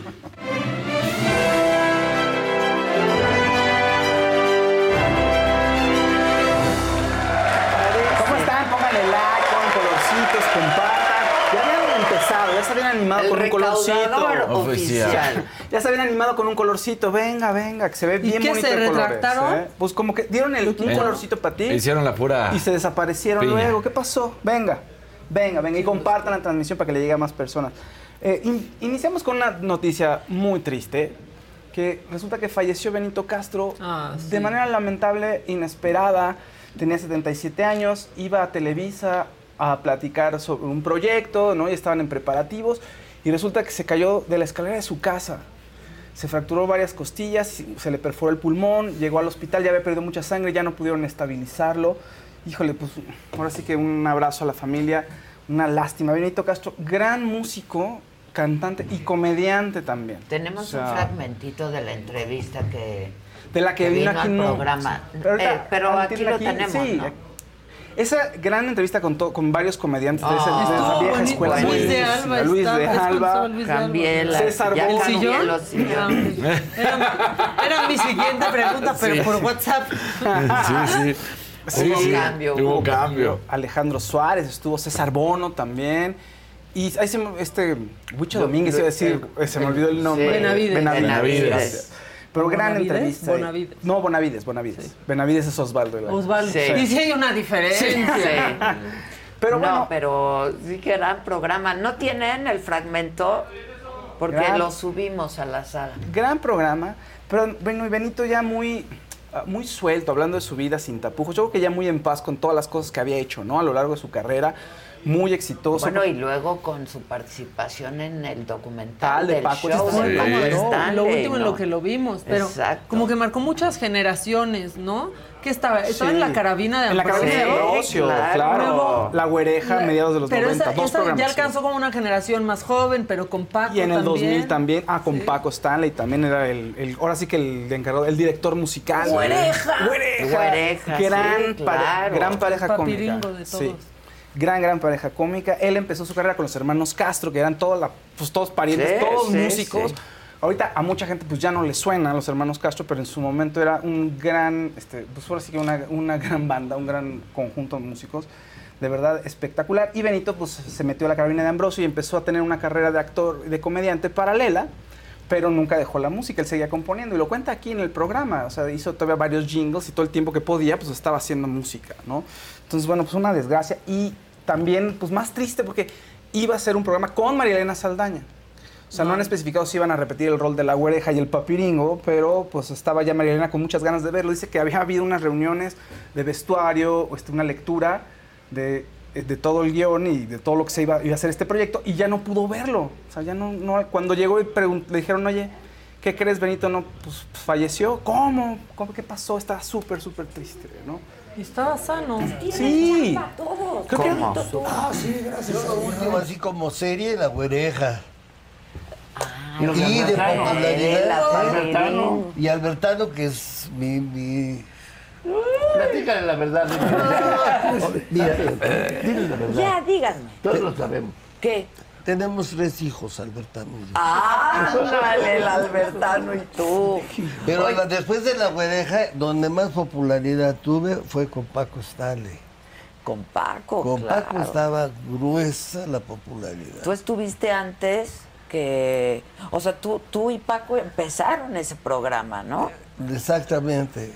Eh, O sea, tú estuviste antes que Mario yo él, él ya, él ya estaba... Ah, ok, pero luego entras tú antes que Mario yo- Besares. Sí, bueno, entramos al mismo tiempo. Lo que pasa es que Mario entró como coreógrafo en Llévatelo. Ah, Él se encargaba ok. de las chavas. Y yo entré haciendo la música. Lle- lle- lleva, llévatelo. Llévatelo, ganaste. Tema mío. Yo hice muchos temas de las güerejas también es tema este la güereja y algo más Chubirú, Ah, la guau, güereja y ya, algo la más. güereja y algo más Dile, dile, dile completo. no es tema dime, dime No es tema. ¿No es tema qué? No es tema, mamá.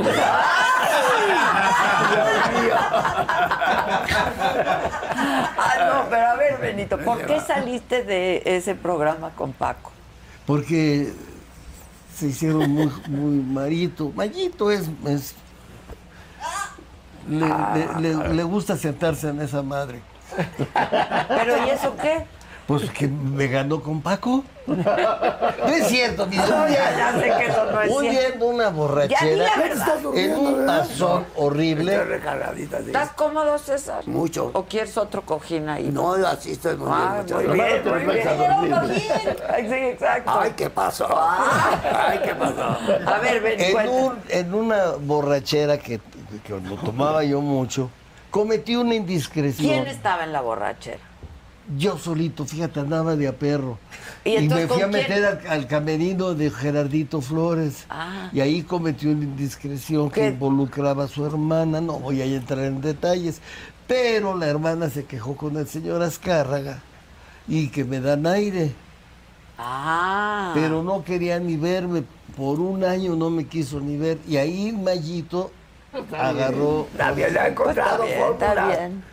Ha encontrado Pues es que hay que superarlo. ¿Pero a qué hay que le echarle tienes ganas. miedo, Benito? ¿Le tienes miedo a la muerte? ¿Alguno dice? Mira, mi amor, le pido a Dios fervorosamente que, por ejemplo, me mande una muerte como a mi primo Jorge Castro. Ya se me fueron los cuatro.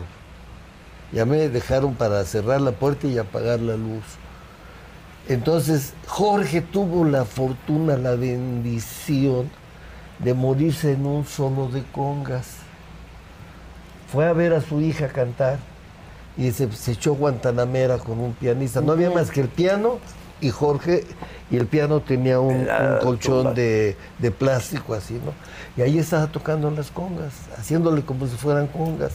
Y, de repente se echó un cuarto, se llaman cuatros en, en- en tropical. ¡Pac! Mole, No. Y ahí, ahí quedó, qué belleza. Y no, mi pobrecito primo Wallace. ¿Sufrió? Sufrió horrible y nos hizo sufrir. No paraba de llorar, ya no voy a hablar. Ya no. Mi madre decía, hasta Arturo? para morir se ¿Y necesita Arturo suerte. qué? Arturo, Arturo, Arturo, Arturo, no tuve el, el dolor de verlo morir. No. Se acababa de casar. Sí. Ah, bueno, yo leí en el periódico. Todos Ya, ya. deseamos una muerte que primera no sé. No, Ya es que- estaba llorando. Ya. Sí, es que el grupo, ya todos murieron los cuatro que estaban en el grupo. Jorge, Javier, Arturo, Arturo y Gualberto. Gualberto. Y eso No, fue bueno. hace relativamente No poco. tanto. Fue aquí en este Fue- set. fue- Sí. ¿Qué será? Hace unos seis, ocho meses. Yo creo que Más o sí. menos, yo Estaba creo, sí. bien. No, y la verdad, bien. pues tuvo una caída. Sí, fue un accidente. Un accidente, Este, muy pero no desafortunado. sufrió. Exacto, que es lo que No, él ¿qué quería. es lo que él quería? Una muerte tranquila, no una enfermedad que lo hiciera pasar por una agonía Claro. espantosa.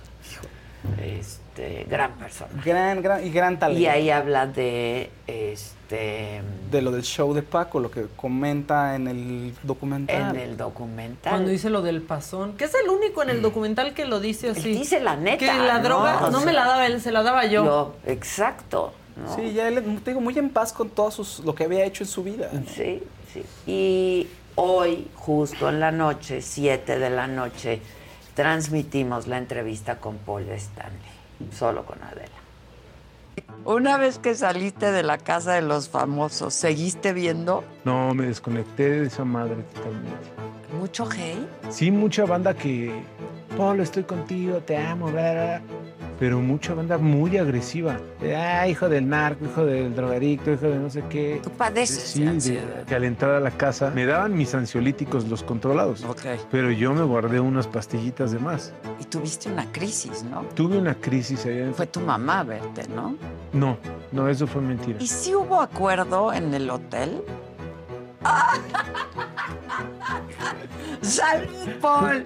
¡Salud, Paul! Cuando tú estabas adentro se estrena la serie. Sí. Va a salir y la va a ver. Cuando llego ya a todas las imágenes de mi papá muerto y todo eso, sí, otra vez me empiezo a sentir ahí ¿Qué fue lo que más te impactó y te movió? tristeza y coraje al mismo tiempo. No por lo que se dijera ahí, sino que me di cuenta que no tuve tiempo de conocer a mi papá. ¿Has llegado a pensar en qué estaba metido mi jefe?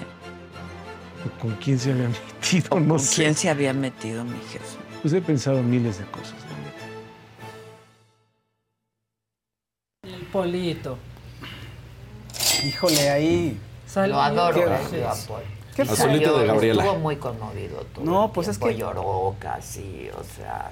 Se confronta con la imagen de su papá. O sea, Y se entera de cosas. Sí, son dos personas, el papá que tú O conociste sea, y lo que dicen. testimonios de primera mano, ¿no? Pero apar- aparte es como una herida abierta siempre, ¿no? Generalmente, pues, o sea, mueren tus padres, pero no, no, pues, de manera privada, no es un hecho conocido por todo un país. Y no muere, en lo donde asesinan. especula todo Claro. un país, en donde está abierto No, el caso, no, no, porque no. nunca se aclaró. Nunca se aclaró.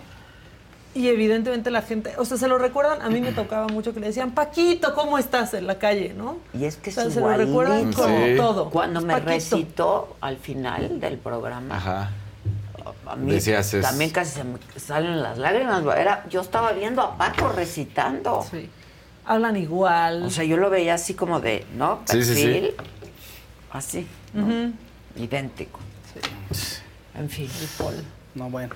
Sí que sí. Terrible, pero vamos, pasamos a otras noticias. Para la gente que gusta el Azulito de Gabriela Monterrubio. Ah, de gracias por alegrarme mis mañanas, los amo.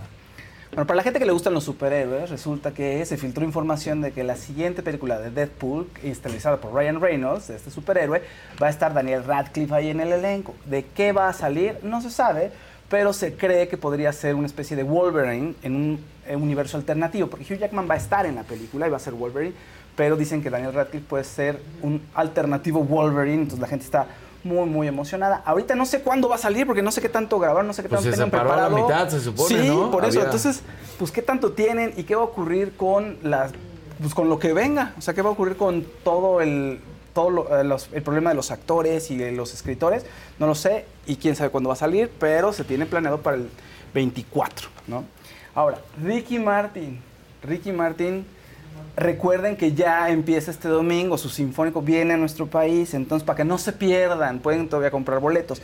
En Cancún va a estar el 16, en Mérida va a estar el 17, en la Ciudad de México el 20 de septiembre, en Querétaro el 22, León el 24, Guadalajara el 27 y Monterrey el día 29. Entonces métanse, pueden comprar sus boletos, hay diferentes Wow, plataformas en las que va a estar. Es sinfónico, sus éxitos, como él los ha querido escuchar, con orquestota. guapo es ese hombre. Va a estar buenísimo. Me da curiosidad en sinfónico, Ricky. Sí, a mí también ha de estar padre. Creo que se me antoja Sí. más que un concierto A mí normal, también. nomás Sí, de- bailando. de él. y- sí, se me antoja Pues más. está padre, a mí se me hace muy atractivo lo que está haciendo.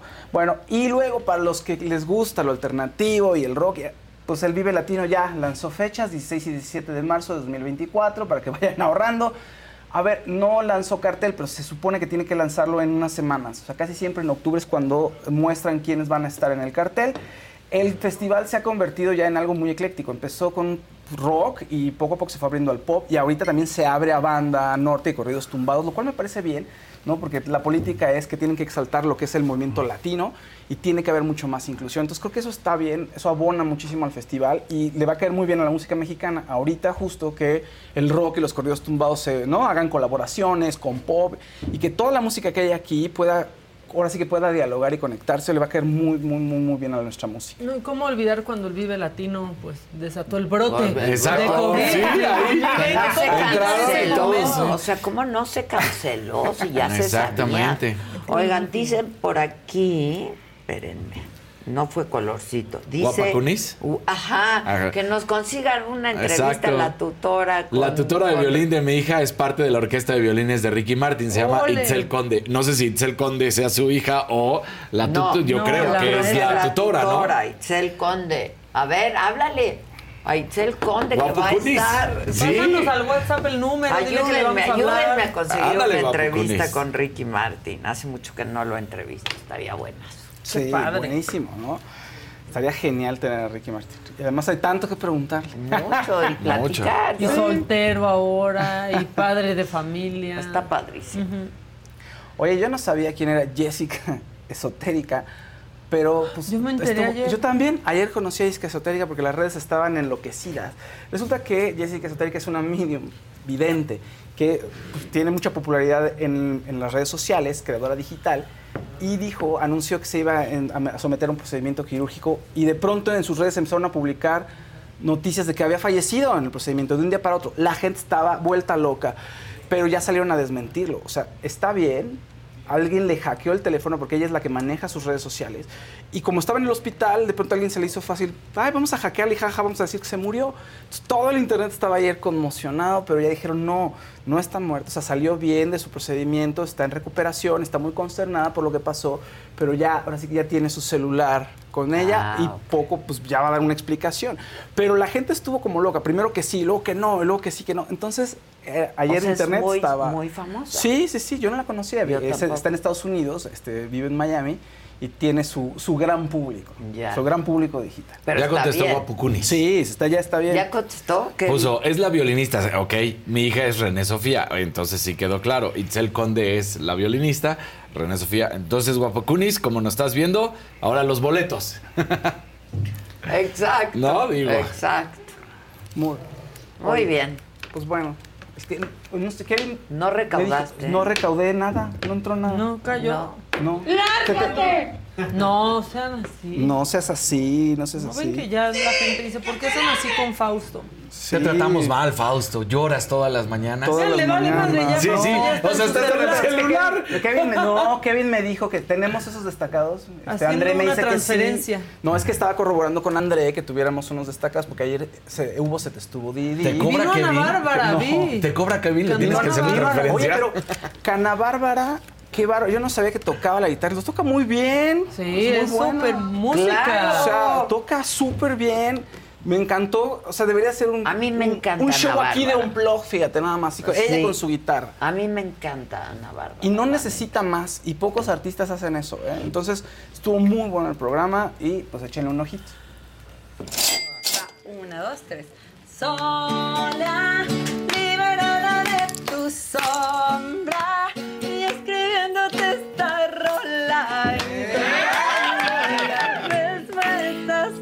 repite buscada pero sola y esperando otra persona que la vida no perdona darle amor a gente gacha de esa que no te valora. Muy bien. ¿Cómo, ¿Cómo ves tú, cómo visualizas a las mujeres jóvenes en el regional mexicano que siempre ha sido predominante de hombres? Totalmente. Yo creo que si exhortamos, invitamos, eh, seguimos hablando de eso, de, de- de- que abramos eh, la mente y el alma a- al mundo, a la mente, al, al- al- al talento de las mujeres, eh, va a ser muy bueno, porque poquito a poquito vamos ganando terreno. O la de... Hay habladurías que si por amarte hice brujería, que te robé el alma y que no es mía. Esa así como con Romeo Santos, ¿no se les antojaría? ¿verdad? Y que ya esté en Las Vegas lanzándole, que tenga una colección de doctores Simi. Deja tú, no nada más muñeco Simi, también había una muñeca Lele. Bueno, pues ahí está. Ahí está Setsudi, estuvo buenazo, pueden revisarlo de nuevo en el canal. de la Véanlo, Ana Bárbara es lo máximo. Sí. Qué guapa está además. Qué guapa Y toca la guitarra y canta. Todo, todo, bien con Ana Bárbara. Sí, muy, Oigan, muy bien. Les tengo, les tengo una dinámica. A ver. Muy bonita. Porque Chedraui tiene una promoción porque vienen las fiestas patrias, ¿no? ¿Y Este fin de semana. En la Ah, fiesta sí. patria. Somos grandes aliados. ¿sabes? Exactamente. Y aparte empinamos el codo, ¿no? Así que del 11 al 17 de septiembre, todos los vinos, con excepciones, algunas como cerveza, champán, vinos de la casa Madero y Don Julio, pero todos, fuera de esos todos, van a entrar a esta promoción. Entonces, a ver, saca tú, por favor, un ¿Y qué papelito. tengo que hacer? Ahorita te voy a decir. Tú saca un papelito Ya. y dime qué dice. Adela. ¡Ay! Otro bruja, papelito, otro bruja, papelito. Bruja. No, no, no. Saca ¿Ah, tú sí? también si quieres. Pero tú qué tomas, por ejemplo. Eh, tequila. Tequila. Y sí, mezcal. Ahorita me he vuelto Mezcalera. bastante fan del mezcal. Uf, sí está en la promoción. Sí está en la Daniel. Ay, wow. Y Maca. Maca. Eso es que Ah, tú ¿tú, te sientas Daniel? aquí. Yo, Daniel, yo Daniel. también. Maca. Bueno, a ¿Y- ver. ¿Y tú no sacas? Pues ya no hay papelito. Ya no hay ¿no? Es que papelito. yo, Es estoy- Fausto. es que yo tomo lo mismo que tú. Ok, Yo te tomo lo paso mismo el que tú. mío, te Ok. paso el A- mío. A, mí, supongamos que a mí me salió Tú Adela. pásame el tuyo. Exacto. Yo No, voy tú a traer. no. Tú- tú voy sí a- tienes hamaca y a mí me toca. Porque Me tocarías tú. la suerte otra vez, Fausto. Sí. A ver, ¿cuál entonces es la yo voy a traer, yo voy a traer lo que tú tomas. Ok. ¿Eso cuándo yo va a te voy a traer, pues el lunes nos lo podemos tomar aquí si quieres. No, el Viernes, viernes, porque es para la fiesta patria. No me Ok, arruinen la entonces vamos dinámica, a no va a cambiar. estar Yo no jefa. estoy el viernes. Ah, bueno. Pero ¿No? cambiamos tú a Entonces, Daniel. ¿Tú qué tomas, Dani? Tequilita. Yo te traigo A ver, tu ¿tú tequilita. Exacto. Yo tengo a Maca. Ok. Yo te Maca va a tomar, acaba de decir, tequila, siempre la Sí, que tomo. Ok, y, Y a Daniel y tequila. Tú, me haces uno y me lo dejas. y Claro lo- que sí. Va. Ya Nomás quedó. para que vean que sí lo ¿Pero qué es la contemplamos. dinámica? ¿Qué Aquí vamos está a hacer? Fausto. Aquí no, yo, aquí a quien yo. le saliera el nombre traíamos lo que tomaba cada quien, pero como a ti te salió tú misma, ni modo que te traigas tu mezcal. Ah, entonces, permite. Entonces, tú a Como yo Fausto. no voy a venir, Yo le traigo a Fausto. y yo a Adela, ¿Tú qué como? ¿Qué como salió de Adela para Adela, Yo exacto. Con sé cómo hacer las Muy bien, yo te traigo tu vodquita. Te voy a- Vodquita. para que te sientas joven, te voy a traer tu moradito. ¿Te parece ¿Qué bien? me trajeron el azulito, El azulito. Un desarmador. ¿El qué? ¿El Bombay o cuál es el Un azulito? Sí, la madre que cuando entran, sí, que te dicen el azulito. Creo que se trae, se llama el creo que se trae vodka, este, curazao, eh, ¿qué? No, Bebida. la, Bebida la taquicardia energética, o sea, segura. Sí. ¡Ah! Y sabe rico, ¿verdad? Yo no, sí bomba. sabía bien rico, la verdad. Me to- le di una probadita. Lo que pasa es que para mí es muy Muy dulce, eso. ¿no? Yo no me gustan los cócteles. Es el que trae hasta Sí. boost. No. De hecho, ni los Sí, cócteles. porque es el que pone color azul. El que trae boost, Exacto. trae Jagger y así, casi, Ajá. casi. Sí. Una perla negra. No va a haber perla negra, pero entonces yo te traigo tu tequilita, Daniel. ¿Vientos? Este. Yo aquí le voy a traer su moradito. Exacto, su moradito. No, porque va a estar de que ya me dio taquicardia. Sí. mal. Si quieres te Pero me moradito, traes acuérdate que es Un juguito tequila, de uva. tequila. Por eso moradito, porque es el Moradito. juguito de uva Sí, con, está bien. con Un Sprite Igual está en promoción. Sí. Sí, todo. o un vinito. Ah, no oye, un vinito. vinito. Bueno, pues Bueno, algunos. ¿Está bien? Yo te traigo vino. ¿Prefieres vino? Entonces ya Lo saben, del 11 al 17 O sea, es de un regalo septiembre. que nos vamos a traer, Sí. no una bebida. tomar, Ay, no me saquen del juego. Te regreso. Entonces, guardan. Tu ojo Sí. entonces te regreso. Y yo aquí en Tu mezcalito. Órale, y a mí me toca Fausto. Sí. Muy bien. ¿Un vinito? Un vinito, está Órale. bien. órale. Perfecto. Bueno, ya saben, entonces aprovechen y vayan del 11 al 17 de septiembre, que es cuando está la promoción, ya lo saben. En vinos, todos los vinos y licores, solamente hay excepción con cerveza, champán, vinos de casa Madero y Don Julio. Fuera de eso, todos los otros vinos, Todo se vale. ahí están. Entonces traigan que quieren un rosado, traigan el rosado. Claro. ¿Ok? Ok. Traigan a un Traigan, a rosado. ro- traigan al rosado. Traigan a Jordi. Aquí pongan al rosado. a sí, el señor rosado va a venir hoy. Exacto. No, que, oigan, no- respeten nuestros chistes. Amarillito de Nora Orduño y azulito de Eduardiño Dioro. Saludos al Tapatío y San Miguel el Alto, Jalisco. Bien. Perfecto. Bien. Dice Órale. Débora, lo que no saben es que los azulitos yo los hice. Ella Ah. hizo los azulitos. Ay. Bien adulterada. Hoy me vino a saludar Débora. ¿Qué? Me ¿Qué? vino a saludar Débora. Hoy me dijo, hola con Sí. esa voz. Sí, sí, Está sí. planeando mi asesinato. Está. Algo, está ahí. porque hola, buenos días. Vine a decir buenos días. Le dije, ay, chica. a mí Pero sí también pasa, salió y dijo, hola mamáquita. A mí también, cuando al principio acababa de entrar, en la, en la venta del fin de año, también me pasó que te encontré, encontré en el elevador y yo sí, ay, ahí está de la micha. y me, te sientes como, te da como un poco de penita, así como a Débora me- le pasó. Ah. A Débora lleva tres años aquí, pero bueno. Con Verizon, mantenerte conectado con tus seres queridos es más fácil de lo que crees. Obtén llamadas a Latinoamérica por nuestra cuenta con Globo Choice por tres años con una línea nueva en ciertos planes al Nemery. Después, solo 10 dólares al mes. Elige entre 17 países de Latinoamérica como la República Dominicana, Colombia y Cuba. Visita tu tienda Verizon hoy. Escoge uno de 17 países de Latinoamérica y agrega el plan Globo Choice elegido en un plazo de 30 días tras la activación. El crédito de 10 dólares al mes se aplica por 36 meses. Se aplica en términos adicionales. Se incluye hasta 5 horas al mes al país elegido. Se aplican cargos por exceso de uso.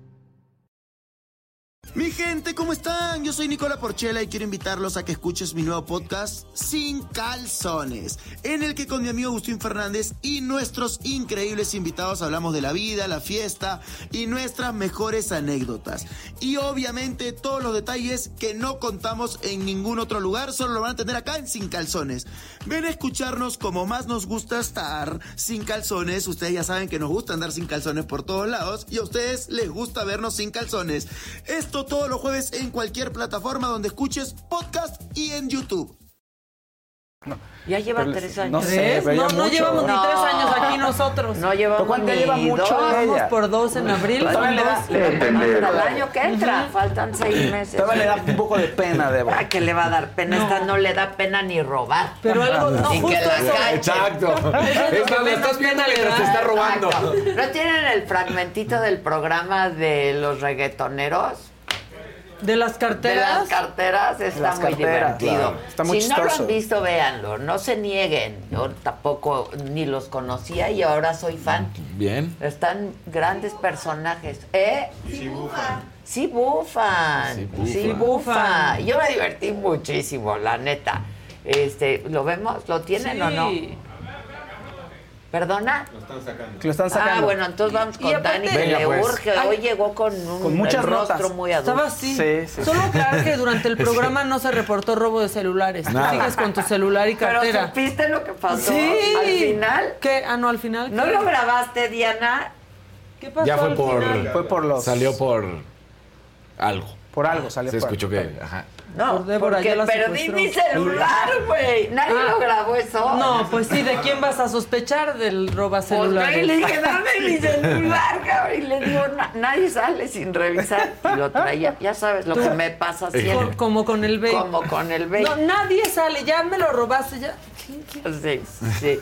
Pero estuvo divertidísimo porque justo acabamos de hablar de pues que se sí. chingó un celular. Y que le dijiste, güey, ya viste que la vida ya no tienes que robar. Exacto, ya, Ya. no hay que robar, hay Y que ganarse la Sí. vida. Dice, ay, aparte, por mil pesos. Sí, celular. Exacto. No lo supo vender bien. Sí, sí, sí. No, pues es que eso les dan, la Pero no se nieguen a, a conocer nuevas cosas, nueva gente, nuevos ritmos, nuevos estilos. No se nieguen. Yo siempre estoy abierta a conocer. Claro. Y ya una vez que conoces, me gusta o no me gusta, pero Claro. prejuzgar así, nomás. Yo me divertí mucho, la neta. Antes todo el mundo se quejaba de reggaetón, reggaetón, reggaetón. Y ahorita es lo que todo el mundo toca. Pero además O sea, reggaetón mexicano. además. Sí. ¿no? Reggaetón Sí, mexicano. Que ya le van, lo tropicalizas, entonces ya suena diferente. ¿Cómo se llama el front singer de Foo Foo Fighters? ¿De Foo Fighters? De los Foo Fighters, Dave perdón. Grohl, Dave Dave Grohl. Grohl. Grohl. El otro día estaba sacando, no sé si sea nueva, pero me salió el otro día en, en los Reels, que él decía, según yo acababa de inventar un nuevo, Un nuevo ritmo, ritmo. estaba en la guitarra y, Y entonces dije, un nuevo riff, y era Y reggaetón, reggaetón. entonces era reggaetón. Y años. Porque como está en todos lados, de pronto estos músicos empiezan de, wow, ¿qué estoy haciendo? Y no, es lo que has escuchado ya Sí. desde hace años. Pero además, qué padre, pues, conocer a los tal, o sea, la gente que está jalando a nuestro país, ¿no? Como el asesino, por O ejemplo, sea, cuando vino. ay, también. sí, también. Es un campeón mundial Sí, ese brother. pero me campeón encanta. mundial. Mundial. Imagen de Puma. O sea, Sí. Además. Y se los ponemos aquí a su disposición y están de, ay, no, eso no. Escuchen. Y no solamente una vez campeón, ¿eh? La ha repetido varias veces. Sí, Sí, Asesino, sí, asesino sí. es. No, Está es bueno. Es un capo, es un capo. Yo me divertí muchísimo. Ahí lo tenemos. Ahorita ya vas. Es muy chistoso. Azulito de. Iván. RBD en Denver empezó tarde. Una pantalla falló. Oh, Me gusta que tenemos nuestros reporteros. Pasan cosas. Pasan pues Pasan sí. cosas, la verdad. Aquí se enojan mucho cuando no entramos a las nueve en punto. Híjoles, también dependemos de que si el internet, que si no, que si la de esa del DS, ¿no? Ténganos paciencia. Que Kevin no jale mal el ¿Se cable. imaginan que es porque tú estás aquí así? No, Así, no, pues o es que porque no algo está llegado, pasando. No, pues no, yo estoy- soy la primera en no llegar manches. después de mi equipo. Bueno, Es no de todos. Kevin llega tarde. No. Te la mamaste. Es que Coacalco, ¿verdad? Coacalco, Coacalco. Exacto. No, no Ah, no viene, se va temprano. Aquí ¿Te cada quien hace lo que se le da su gana. ¿eh? ¿Qué Pero dijo más que diga? Kevin que es tráfico, no tiene madre. Ese cabrón viene en moto. Exacto. Pero desde Coacalco es campo traviesa. cállate, Ajá. O sea, Amarillito. Verónica Ugalde. Quiero mandar una carta a Xochitl para que ponga el arte en su discurso y atenta ¿Qué? Para que ponga el arte en su discurso y atentas. y atenta ¿A dónde al se las puedo compartir? Sí, a dónde se las puedo compartir. Y si están de si acuerdo, están- Aquí al chat. Ajá. O Se lo mandamos. Sí, O o a al WhatsApp. WhatsApp. A ver, que pase el WhatsApp y yo se lo mando. Digan Para- cómo se las envío. Para que ponga el arte en su discurso, o sea, como para que tome en cuenta el, El arte y la arte, cultura, pues, sí, ¿no? nadie habla de nada, carajo. No. Ya se Ya acabó tienen esto, que ¿no? Y ahora ya que digan. Sí, Que si el aborto, que... si no, que si el este, que si el otro. Pero que, o sea, la verdad, ayer, por ejemplo, que estaba aquí Lía Limón, ¿no? Muy firme, pero a la hora de ser muy claras, No lo son. No lo son. no, no lo Yo son. nunca estaré a favor de que criminalice. No, a ver, ¿estás a favor de la interrupción del embarazo? Claro, sí sí o o no, no. es bien fácil. Fácil. O sea, es, de- es decir, lo que, lo que piensas, no te quedarte, no, por supuesto, que ninguna mujer, no, pero sí o no, Claro. ¿no? Ahora, hasta Ya Obama, Luis Gerardo le iba a decir, oye, fuera de mi casa hay un agujero de este ¿Y tamaño. por qué no le dijiste? Porque se los llevaron corriendo Se luego, luego. corriendo. Se lo hubieras Sí. dicho. O sea, pero hay que gigante. decirle a todos, a los verdad. alcaldes, Sí, sí, claro. pues claro. Porque aparte se quieren reelegir. no vino entonces, Tabe, pero yo se lo hubiera dicho.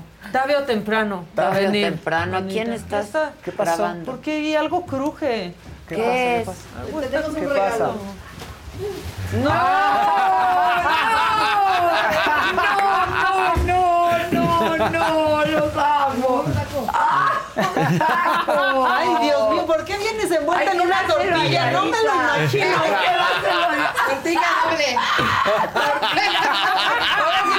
Fotocopia. tortilla con copia. No, no, no. este- Tengo el mejor equipo del mundo mundial. No, no, no, no, no. Está increíble. Tortilla doble. Doble, ¿Así doble. pides el taco tú? Sí, hasta triple. Triple. Triple ya, es un exceso. Con, co- con copia. Dos, tres Quiero decirles algo para el 15. A ver. Que por favor no truenen cohetes porque se espantan los perritos. Sí, es cierto, ¿eh? Sí, Sí, es cierto. Y no solo eso, pueden haber muchos accidentes. Y ya estamos ¿Por qué escogiste la tortilla, maná? Pues porque me sentí un poco identificada en casa.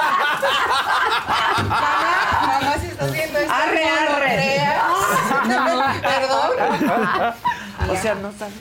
No, pues sí, ya sabes. ay, Después de estos ¿sabes? sabe desde que nació. No manches. No, sí, pero pues hay, hay unos temas, pero todo bien. Hay unos temas. Sí. ¿No acepta? ¿No? No, pero pues. Ay, ya. señora, su hija la acepta usted con todo y todo. No sé qué sea con sea, todo y todo, pero, la también acepta. preséntale a alguien decente, No, comadre. ya, ya, hay alguien indecente por ahí, pero. pues, Exacto. Por lo menos Bueno. de planta. Está lo máximo. Bien ahí. Bien ahí. Los mejores disfraces en Pero la es que está increíble. Me, metí las patitas. Está increíble este caballito. Muy Ah. bien. Dile buenos días a la gente. Buenos días, gente. Buenos días, Pau. Buenos, Buenos días. días. Buenos días, jefa. Buenos días, Eso. Karina. Buenos días, Maca. Buenos días, Paola. Buenos días a la banda. ¡Eso! Eso. Este es un caso inédito. Llegó de buenas, ¿eh? ¿qué pasó? Inédito. ¿Por qué? ¿Por qué? Ah, de que Porque salude. nunca das los buenos sí. días. ¿Qué se me hace que No se quedó hipnotizada? Sí, sí, a mí me nada. pasó ahí. No, mi mamá me regañó. Me dijo, ¿por, qué no saludas a Adela? Pues claro. Pero pues sí saludo. Hoy sí, hoy vino, hoy vino aquí a saludarme. Los amo, los amo, los amo. Lo que no entiendo es por qué siempre tienes que saludar hasta a Paola cuando no está. Ah, sí, sí, sí. O sea, Paola cuando viene, sí pasa y me saluda. Sí. Y me dice, Ah, buenos días, es cierto. Débora. Y, Y- no que tú, como tú, que te vas así. Híjole.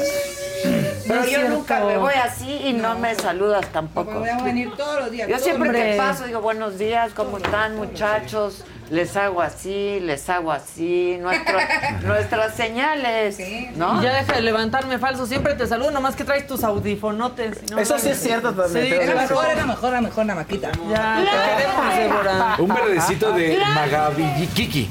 Y dice, hola, espero estén monetizando en Estados Unidos. No. Porque interrumpen el programa con anuncios. Soy Gaby Mauris, desde Dallas. ¿A poco? Eso dice. En el streaming Que nos están pronto- interrumpe e interrumpe con anuncios. Pero no monetizamos en Estados Unidos. Sí, Pero ahí en- no, está entrando el comercial sé. de que de Taco Bell, de Ajá, todo. no sé. ¿Y nosotros qué? ¿Y qué se- cómo No se sé. hace? Hay que investigar. ¡Susan! Sí, Terés. ¡Terés! ¡Terés, Uy, y que ayer tampoco se subió el episodio de Spotify a Spotify. Eso tiene que ser problema de Spotify. Sí. Siempre es problema de Spotify. Sí, no el nuestro. La verdad, Porque estamos en. Pitaya, estamos en Roku, estamos en todas partes. En todos lados, omnipresente. Nos falta tele abierta, pero no vayamos a dar una sorpresa. Pero, Y santo mira, madrazo. Pero- Sí. Sí, ya somos. No vayamos a dar una sorpresa, ¿eh? En tele abierta, muchachitos. Para estar 360. Y ya todos pensando de... Que se trae entre se trae, manos. Siempre traigo algo entre manos. Siempre. Afortunadamente.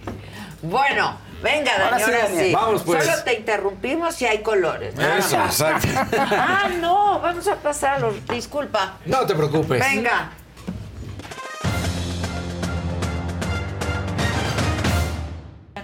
¿Qué pasó? No puso atención. Kevin. Estoy diciendo Vamos con los reggaetoneros. Dije, vamos con los reggaetoneros. Di- Oye, colorcito, Lisette. ¿Eh? Que mi celular, que Aquí me está. lo pases. Que, que- Ya le iba a vender. ¿eh? Ya, ya, ya, ya, ya lo- ya le iba a vender el Facebook, ¿verdad? Este. ¡Cámara, ya se la sabe! Eh, eh, sí, ya. ¿Te has chingado algo alguna vez, la neta? En la escuela, nada más. No, di la verdad. En la escuela, sí. la Si ni ibas, ¿cómo va a ser en la escuela? Cuando iba. ¿Qué te chingabas? Luego a dinero. Una vez me robé un celular con un amigo. Hijo de ¿Y te cacharon? No, nunca. ¿Y lo fuiste a vender? Sí, lo vendimos. En buena lana. Pues, mil pesos. Bueno, cabrón, de no tenerlos a tenerlos. mil pesitos. Pero Sí, ya, pues, ya sí, no, ya, algo. ya aprendiste a no robar. Sí, ya, ya aprendí. Qué bueno. Mira, hay otras maneras de ganarse la vida. También. ¿Y te paga bien tu hermano? Sí, sí me paga bien. O sea, tienes tu buen sueldo. Van juntos a todos lados. Sí, a todos lados. ¿Cuántos son de familia? Nada más él y yo. Ah, hasta poca madre, ¿no? ¿Y quién es tan alto de su familia? Mi papá es de, mi tam- de nuestro tamaño. Ah, ¿Y tu mamá? Ustedes se preguntarán por qué estaba Mancera. Porque Sí. él me los presentó. Resulta que en el Senado dieron premios a nuevos talentos mexicanos de todo tipo. Y estaban ellos dos. Y entonces el Bogueto puso a bailar a Mancera. Claro. Y se hizo viral. Tres millones de reproducciones. Entonces me dijo, los tienes que entrevistar, están increíbles. Y me- le dije, tráetelos, vente con ellos. Sí. Y así se armó el programa. Y estuvo muy divertido. El hermano del Bogueto está muy.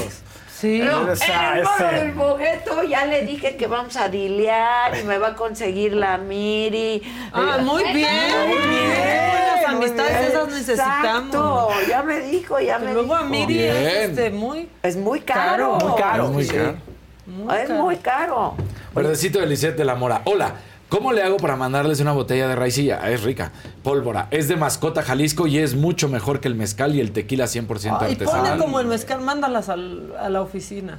Sí, así. Pues sí, raicilla, Mándala ahí. pólvora. Mándala ahí. Bueno, venga con tu información. Casa. Ah, ah, esta ya no le quise dar, pero como es viernes de mentadas. nada ¿Viernes más- de mentadas? Digo, martes de mentadas, perdón. La, la- lo vamos a poner rapidito nada más, porque ya no quería darle más a este cabrón. Pero bueno, Luis Rubiales dice, yo le di un beso a Jenny como se lo daría a mis hijas. Dices, ay, güey. Ay, esa, ya, esa deje de hablar de sus- Eh, Ya, Imagínate, ya. esa fue su... No es tu hija. esa no fue es su, tu su- su hija. disque No es. disculpa. O sea, pues no es tu hija. Pero bueno. Se les hubiera hecho diferente, lo hubieran perdonado, digamos, entre comillas. Si él dice, oigan, sí la regué, me vi muy estúpido, muy cretino. O sea, hubieras, de todas maneras, hubieran querido que él se saliera del cargo o no. o ya con eso la crees única que- salida es que era ella. La única salida era ella. Claro. ¿Me entiendes? claro, Pero claro. yo creo que si él hubiera dicho una disculpa, la emoción, ta, ta, ta, a lo mejor ella no denuncia. Claro. Todo- ¿no? todo y se- dice, aceptó su disculpa, algo así. ¿Qué es lo que pasa en la mayoría de los casos? Eh? Vienen las declaraciones de las mujeres después de lo que dicen los hombres al respecto. O sea, después de lo que hicieron. A Sasha, por Como ejemplo. Sasha, claro. reaccionó después de muchas veces que Luis de Llano romantizaba Oye, su exacto. relación Todavía- o mentía sobre eso. Todavía dijo, ya no quiero hablar del tema ya, y él siguió, ¿no? O sea, Sí. el tema, o sea, él Ah, no él se paró. de haber dicho, pues fue Ya. una relación inapropiada. Punto, como ya. dijo Clinton. Claro. Fue una relación inapropiada. Exacto. Punto. Y se acabó, lo reconozco. Este, nos enamoramos, no me dimos consecuencias. Yo qué sé lo que hubiera dicho. Sí, claro. Porque Sasha aguantó y aguantó y Y aguantó. aguantó. Hasta que ya no más. Sí. Porque Bueno. así es. Bueno, eh, otro que la está pasando muy mal es Julio Urias. Lo que había hecho este pitcher, que se especulaba que podía tener una carrera que diera tantos frutos como en su momento fue la de Fernando Valenzuela, pues parece ser que se termina. Recordemos que fue detenido, pagó su, multa, que no es una multa, pero eh, 50 mil dólares para que pudiera estar en libertad.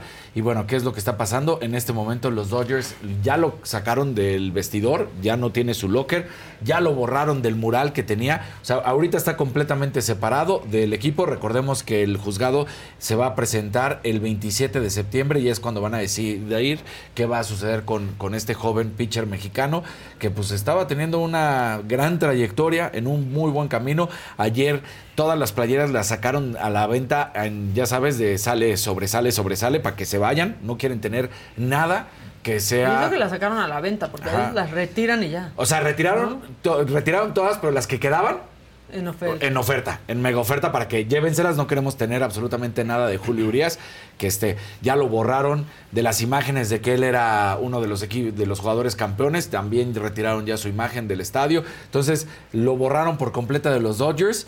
Y ahora a ver qué es lo que sucede. Lo más seguro, y yo se los platicaba, es que en Estados Unidos sí se lo toman en serio, es su trayectoria con, con Dodgers, a menos que saliera inocente puedo ver que, se retome el camino. Sin embargo, todos los rumores dicen que una tercera persona, por supuesto, graba el momento en el que él empuja a una mujer. Que fue además, como todos los, todas las estrellas ahorita, ya sea del deporte, del cine, del teatro, están yendo a ver a Lionel Messi. ¿Qué fue lo que sucedió? Fue a ver un partido de Lionel Messi. Y entonces que ahí empujó a una mujer en el estadio y que alguien grabó Ah. ese, ese momento en que la empujó. ¿Cómo la empujó? ¿Qué tan fuerte? ¿Qué tan no fuerte? Si fue un puñetazo, si no fue un que, que toda- De eso todavía no sabe nada, pero dicen que sí Hay hay un un video. video. que se demuestra la agresión de Julio Urias a esta mujer. Mm. Uf. Entonces, pues los Dodgers completamente borrado. México hoy a las 5.30 de la tarde juega contra Uzbekistán, un partido amistoso. Partidazo. Potencia mundial. Lo queremos ver todo. Imagínense que el lugar donde van a jugar es en el Mercedes-Benz, en el estadio, que tiene eh, capacidad para 73 mil personas. No se ha vendido ni 30 mil. Piensan... ¿Qué capacidad? 75 mil. 73 mil 19 personas. 73, no han vendido ni 30 mil. Según la federación, se van a vender a poco tiempo de que arranque el partido. Eso creen ellos. ¿Cuándo es el partido? Hoy a las 5:30 de la tarde. No creo. No, ya no llega más. O sea, sí dejamos todo para el final, Sí. pero no tan No para el final. Ahora, imagínate lo que le están cobrando a nuestros paisanos. 46 dólares el boleto más barato por ir a verlos y 171 el más caro. Entonces también dices, a ver, es un partido contra Uzbekistán. No jugaron bien contra Australia, que apenas si lograron empatar a dos. No está ¿Quién funcionando va a la selección. ir a ver a la selección? Nadie Ya, quiere. O sea, en Estados Unidos ya les demostraron que están molestos con todas las decisiones Ya que nos están tomando. rompieron, ya nos rompieron para siempre. Sí, ya. Entonces, pues ahí está esto, a ver qué sucede. Contra Uzbekistán, potencia, potencia. Potencia, ¿Tú por qué no quieres a Lamborghini? Potencia No quieres a. Lamborghini, Daniel. Sí, no, no, la Que ni verdad. a Nacho Ambriz, ¿quieres que llegue un extranjero? a No, yo dije quitarnos Nacho? Ambriz, de hecho. Aquí hemos apoyado a Nacho, Nacho, Ambriz, sí, ¿eh? sí. que él mismo dice, no me quieren por cómo me veo. Yo Exacto. los oigo a ustedes. Pero bueno. Saludos, Eh, Nacho. Saludos, Nacho.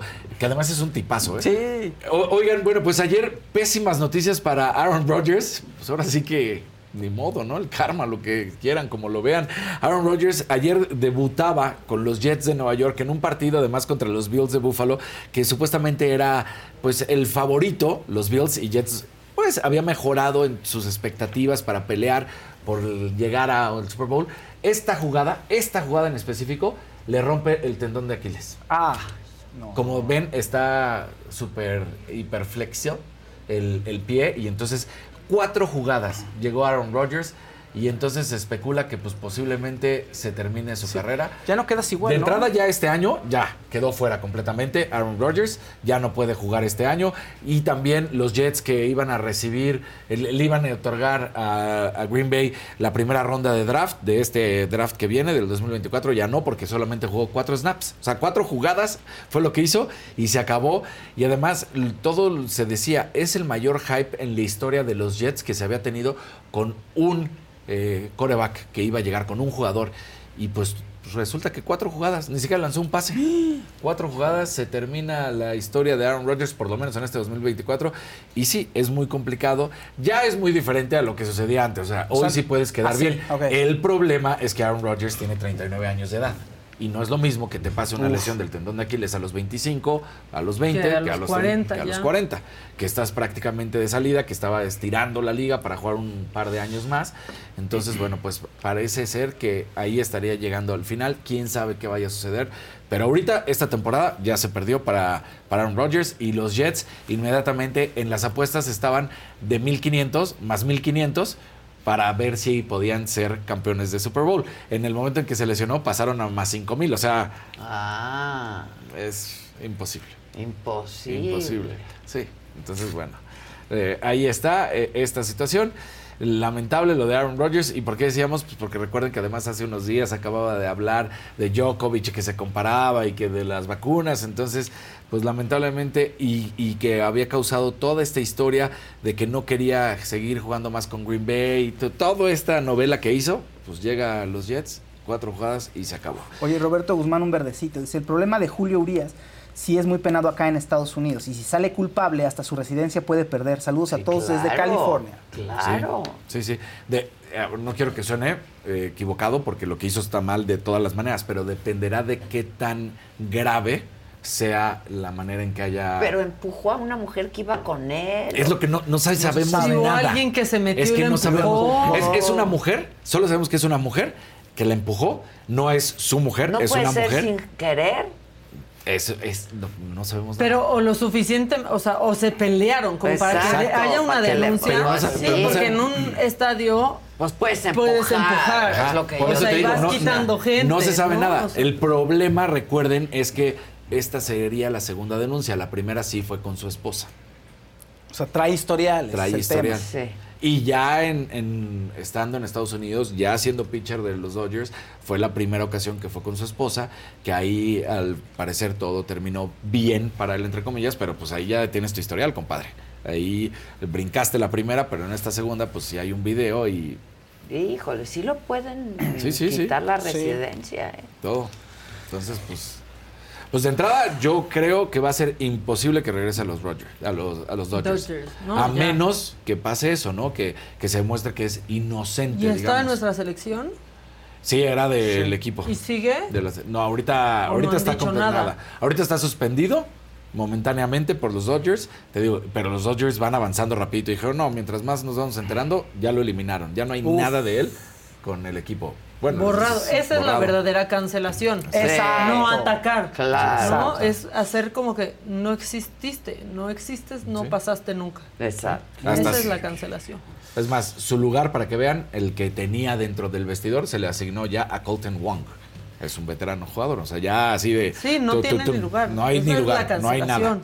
No hay nada. Pues bueno, Entonces, pues, bueno. suena que, que probablemente sí es más grave de lo que uno pensaría de, ay, fue sin querer, le empujó. o sea, creo que sí suena. no fue sin querer porque ya es- para que se hable y diga hay un video es porque fue que la empujó Exacto. directamente o una agresión. directamente La empujó y la aventó al piso, la empujó y la aventó contra una pared, No, le dio no, un puñetazo. to- Todo eso sería especulación, Claro, claro, no claro, sabemos. claro. Pero pues sí fue. O sea, está, fue detenido, tuvo que pagar una fianza de 50 mil dólares y listo. Y si estamos hablando de béisbol, cerrar con que la serie del Rey, aquí los Pericos contra los Algodoneros, allá en Puebla, ganaron el tercer juego y entonces se pone 2 a 1 y los Pericos del Puebla vuelven a enfrentar a la Unión Laguna. Recordar que la Unión Laguna hace más de 50 años no es campeón. Entonces, bueno, pues están esperando. Puebla lo hizo en el 2016. Así es como va a suceder esto en, en el deporte. Y pues ya, ahí estamos. muy bien este es que me enseñó Maca Sí, ¿lo viste? lo vi. Sí. enséñalo Sí, lo vi. Nomás no lo tomen como publicidad. Es un sueño guajiro de un señor. es hora de tener No, presidente y es Veraste ahora sí ese día no quiso hablar de No eso quiso No, hablar. no quiso, pero pero pues, Lo ahora decíamos- lo decíamos se- el viernes. ya se registró Ya. Ya se registró, ya pone. Entonces, es pues, hora ¿qué? de firmar. Y nos había dicho que tenemos, que, que- ellos tienen hasta enero 6, ¿no? sí nos dijo Diana. Exactamente. Diana. No me, Exacto. nadie, Nadie. nadie, nadie. ¿Nadia?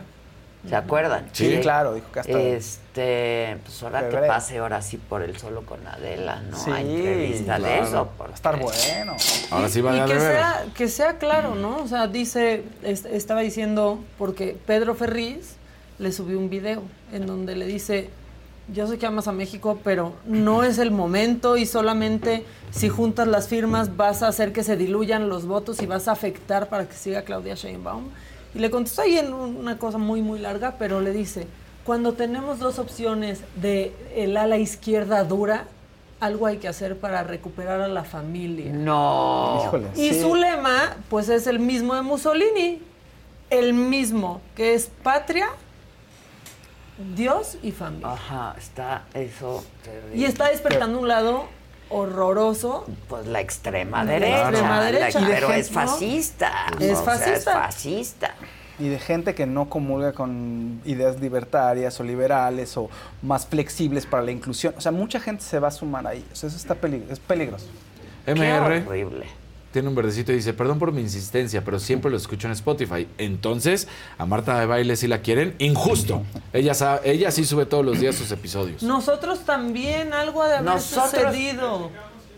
Sí Que está. sí está. Les voy a decir qué pasa. A veces A el algoritmo de Spotify, yo sí creo que tiene sus consentidos. Sí, claro. Y entonces hay rutas en las que no meten a los que no son sus consentidos, ¿no? O sea, como la ruta diaria y Spotify te recomienda o no te recomienda. Y cuando no te recomienda es más difícil que te encuentren. Aquí Pero está. Si buscan, Si buscan. me lo dijo Adela, va, lo van a Aparece. encontrar. Estamos en Spotify, se van a Pitaya Sí. y ahí está, me El- lo dijo Adela. El de hace una semana sí como que no aparecía tan rápido. A lo mejor es un tema de, como dijo Maca, X. No, pero, sí este tienen está, ¿eh? Favoritos. está. Sí, claro que tienen claro, claro. favoritos. Por supuesto que tienen favoritos. Y si pautas, y si esto, y si el otro. Y si tienes una pues, relación sí. con Spotify. Claro. sí sucede. Sí, Sí. claro. Yo tengo- Bueno, ahorita sí conozco está. podcasts que tienen menos reproducciones que el Noti y están en la ruta diaria. Exacto. Porque tienen un... Un deal. Sí. Deal. Sí. La verdad, eso pasa. Y no conocemos a nadie de Spotify. Pero nuestro deal es con ustedes. Exactamente. Mira, podría ser política. Sí. Nuestro compromiso es con ustedes. Es hora de que haya Y presidente. nuestros acuerdos son solo con ustedes. Es hora de que haya presidenta. Eso es todo. Eso. Que les va Bueno, a dejar hacer lo que quieran con su cuerpo y su vida. Eh. Una presidenta que los va a dejar hacer lo que quieran con su cuerpo y su vida Ay, y con sí, todo. caray. Ya. Sí. Ya basta de paternalismos y de que nos digan qué podemos hacer y qué no Claro. podemos. y- Por favor. Imagínate Adela de presidenta. Haz lo que quieras. Sabes que ya haz lo que quieras. Pero haz lo que quieras. Toño, muy Cuando bien. yo digo haz lo que quieras, agua. Te estás yendo a la chingada. Ve la sonrisa de Toño. Ve la sonrisa de Toño. fumar lo que queramos. Sí. Con Verizon, mantenerte conectado con tus seres queridos es más fácil de lo que crees. Obtén llamadas a Latinoamérica por nuestra cuenta con Globo Choice por tres años con una línea nueva en ciertos planes al Nemery. Después, solo 10 dólares al mes. Elige entre 17 países de Latinoamérica como la República Dominicana, Colombia y Cuba. Visita tu tienda Verizon hoy. Escoge uno de 17 países de Latinoamérica y agrega el plan Globo Choice elegido en un plazo de 30 días tras la activación. El crédito de 10 dólares al mes se aplica por 36 meses. Se aplica en términos adicionales. Se incluye hasta 5 horas al mes al país elegido. Se aplican cargos por exceso de uso. Mi gente, ¿cómo están? Yo soy Nicola Porchela y quiero invitarlos a que escuches mi nuevo podcast Sin Calzones, en el que con mi amigo Agustín Fernández y nuestros increíbles invitados hablamos de la vida, la fiesta y nuestras mejores anécdotas. Y obviamente todos los detalles que no contamos en ningún otro lugar, solo lo van a tener acá en Sin Calzones. Ven a escucharnos como más nos gusta estar sin calzones. Ustedes ya saben que nos gusta andar sin calzones por todos lados y a ustedes les gusta vernos sin calzones. Esto todos los jueves en cualquier plataforma donde escuches podcast y en YouTube. O sea, siguen Pues con sí. la ley de marihuana en la Ciudad de México y A ver, ¿pa' o sea, cuándo? La que iba a desatorar Morena. Morena, sí. Y siguen con Y la eso. mayoría de las veces cuando Dejaron las, sola a Olga Sánchez Cordero Sí. con eso, por cierto. cuando las prohibiciones se quitan, muchas veces hay un gran sector de la gente eh, que deja de, de hacerlo, porque era un... pues, Una pues, rebelión. Una rebelión, Sí. hacerlo prohibido. Entonces, tampoco es que se vaya a disparar y vamos a ver gente ahí tirada en la calle. O sea, Claro. no va a ocurrir. Le quitaríamos esas estampitas negras. ¿Eh? Que No. le quitaríamos No, bueno, esas No, esas yo ya estoy de acuerdo Sí. con esas. Y Pues con... que sepas lo que te estás Sí. Tomando, sí, ¿no? Claro. También, sí. Pero cada quien, o Sí. sea, Yo que estoy- se meta lo que quiera. A favor de esas y las lenguas negras en las cajetillas de cigarros. Las y odio, el bebé güey. prematuro también Las que odio, las ¿no? O sea, odio, Y la rata. La rata, La rata. Pero la peor es la lengua ahí. Sí, que no hagan eso, cara. Pero mira, abrieron nuevas fuentes de trabajo porque alguien ya hizo unas cajitas de silicón Exacto. que le pones a la cajetilla. y ya no ves esa madre. Exacto. Pero, a ver, cuando se es adulto tienes que tener libertades, ¿no? Claro. Ahora sí que, que te metas tete, métete tete, que te metas tete, lo que quieras, Pues sí, ¿no? claro. Y ahora te dicen que no. Hay asuntos de salud pública, eso sí, Bueno, te pero ya metes tendrás- demasiada azúcar, entonces la diabetes, que es... A ver, pero que hagan campañas. campañas. Claro. de prevención, campañas de información, campañas de prevención, pero que no coarten nuestras libertades. Exactamente. No queremos gobiernos paternales. Porque, por ejemplo, prohíben el vape. Se sigue vendiendo el vape. Bueno, el, el vape. Y ahora lo sigues sea, consumiendo, solo que no sabes y qué no trae. sabes qué te no sabes qué metes. trae. No. No sabes qué te estás metiendo. O sea, En fin. Buenas noticias para la banda. Este. Que si vienen los abogados estrellas, dicen. Sí. creo que ya, ¿Ya los escuché. Bueno, el caso es que no se les olvide porque tenemos el giveaway con Javiderma. Vamos a regalar la saga y Javiderma. Productos increíbles para todo, ¿no? Este. Sí. La canasta está enorme. Está cuesta enorme, pesadísimo, enorme. Cuesta como 80 mil o Sí. 100 mil pesos. ¿eh? No es cualquier cosa, Está ¿eh? Un llena de productos. Miren nomás. Amo Mira, nada más. Este, un, uno va a ser en Instagram, que ya está activo. En la descripción pueden encontrar todo lo que tienen que hacer para poder ganar. El otro es eh, por aquí, por YouTube, para todos nuestros saga miembros. Tienen que ser miembros de la saga. La verdad, o sea... Ah, pues sí, que les toque a los que se rifan. Claro, y se rifan con nosotros Sí. y llevan años rifándose, pero si no llevan años y se quieren suscribir ahora, háganlo. Eh, porque solo así puedes participar. Ya vienen las fiestas patrias. Eh, queremos leer sus mejores ideas o experiencias de cómo festejar esta fecha, que pues, siempre es una gran celebración, la verdad.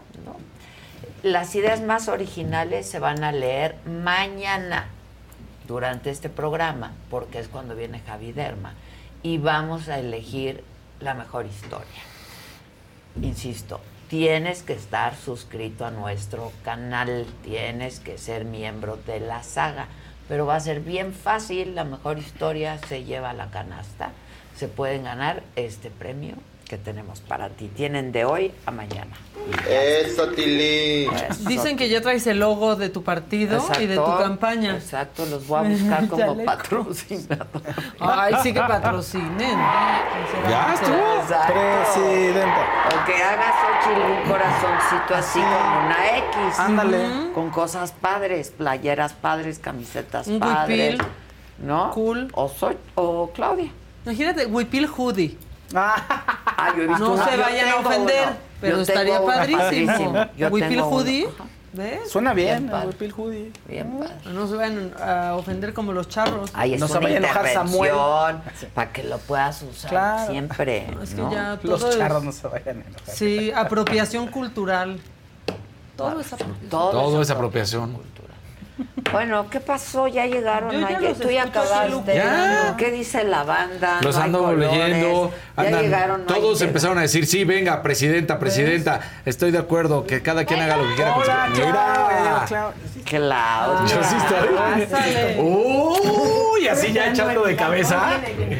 Va a venir, pero tú.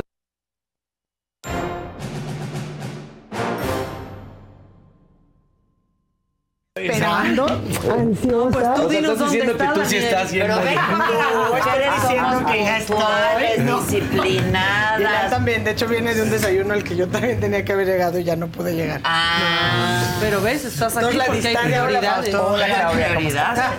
Ahí viene, ahí viene. La reina de Creo que ya entró, ya entró el joven. En la vida hay prioridades. No, o no le estés tirando hate a Ilan en nombre mío, ¿eh? Yo Sí. se lo tiro yo. Pero ella chaval. empieza y dice, no, A ver, métete conmigo, Casarín. Jamás. Jamás. Un foco ya Casarín en este momento. No, yo nada. A ver, póntele al rico. Está bien. Qué bueno que vamos a tocar este tema ¿Verdad que sí? al que nadie le ha querido entrar. No, con gusto, obviamente. O sea, pero si Oye, quieren y después ser- de que hablamos de nuestro querido candidato a la presidencia con más ganas. Con más No, ganas. Pero, pero se la cree, él piensa que No, pero lo malo que se la cree él y cree. muchos otros seguidores Sí, también. antiderechos, Se la creen. ultraconservadores que Pues viven lo van a y apoyar habitan y patrocinan estos y proyectos. tienen mucha lana. Mucha lana, mucho poder económico, mucho Yo me poder acuerdo político. cuando a favor de lo mejor boicoteó el Big Brother, por ejemplo. Mira, tú, tú muy bien, tú traes hasta el verde de la despenalización Ah, del aborto. claro. Tú muy bien. Siempre muy Tú bien. muy Yo bien. Tú siempre muy bien. todo, Lo piensas, sí, estamos Yo conectados. pienso en Pero no, la verdad es que sí es un tema súper importante, entonces ahorita Pues lo abordaremos. plantéalo, ¿no? En lo que llega. En lo ¿o que llega mi O querido puedo ir colega. al baño y regreso. ¿O Tú como tú quieras. Tú- tú- tú. Ah, Tú. Ay, ay, no. ¿Quién es la jefa? Bien valiente que mi amigo, que que tú digas. Ah, dale, dale. Yo pongo Bueno, vamos a hablar de la importantísima resolución de la Suprema Corte de Justicia de la Nación que eh, la semana pasada, el miércoles 6 de septiembre, eh, se suma a una serie de resoluciones que también ya ha dictado el máximo tribunal del país, donde justamente, bueno, eh, determina de nueva cuenta la inconstitucionalidad del sistema normativo que penaliza el aborto en el Código Penal Federal, y hay que decirlo, una semana antes también había resuelto respecto al Código Penal de Aguascalientes. ¿Por qué es importante hablar de, este tema y además pues hablar de muchas implicaciones? Primero porque hemos platicado en este espacio muchas, en un par de ocasiones, incluso en el 2021 hubo una resolución que también eh, como que fue un punto de la, una punta de lanza en lo que resuelve la Corte en términos de aborto, que fue aquella acción de inconstitucionalidad donde se refería al. Código Penal de Coahuila. Llegó porque llorábamos. Bienvenido. Porque no lloraba Daniel. Que no lloraba, no lloraba. Daniel sí gusta. gusta. Pero bueno, em, No te pelan, ¿ves, güey? Uno que está aquí. ¿Qué hizo la Corte? Declara que el sistema normativo que establece el Código Penal Federal, el sistema de aborto, es inconstitucional. Lo hace además en una clave de derechos humanos. Eh, esto es bien importante porque decíamos aquí en algu- algunas ocasiones, la primera vez que la Corte resolvió sobre el tema del aborto, ¿no? porque no es la primera vez que lo hace, lo hizo en 2007, a propósito de la despenalización del aborto en la Ciudad de México, ¿no? en el entonces Distrito Federal, cuando se autoriza la eh, interrupción del embarazo en las 12 semanas. ¿Cómo lo hizo en esa discusión? Lo hizo a partir, eh, y esto se relaciona con los temas que estamos ¿Qué platicando haces? de los grupos antiderechos. Me están conectando. Lo hizo entendiendo que las legislaturas estatales, o sea, digamos una figura que se llama la libre configuración legislativa. Es decir, cada entidad puede hacer lo que crea que es conveniente.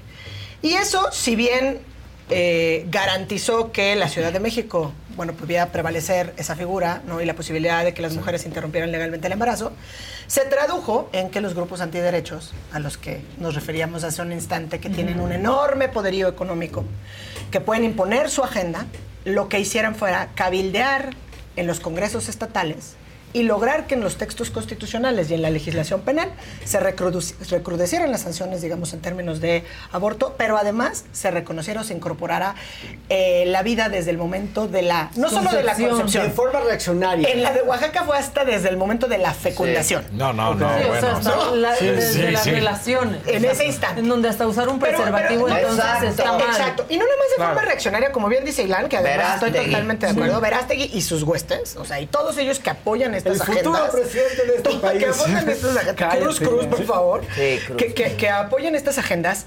Empezaron este enorme cabildeo. Entonces, obviamente era más difícil porque tenías que ir haciendo la lucha, digamos, cada cada que hay una modificación, entonces obviamente se iniciaba una batalla legal porque está la constitucionalidad y así se fueron sumando muy lentamente, tan lentamente que del 2007 tuvieron que pasar 16 años para que hubiera una segunda entidad federativa que, digamos, quitara la penalización del aborto.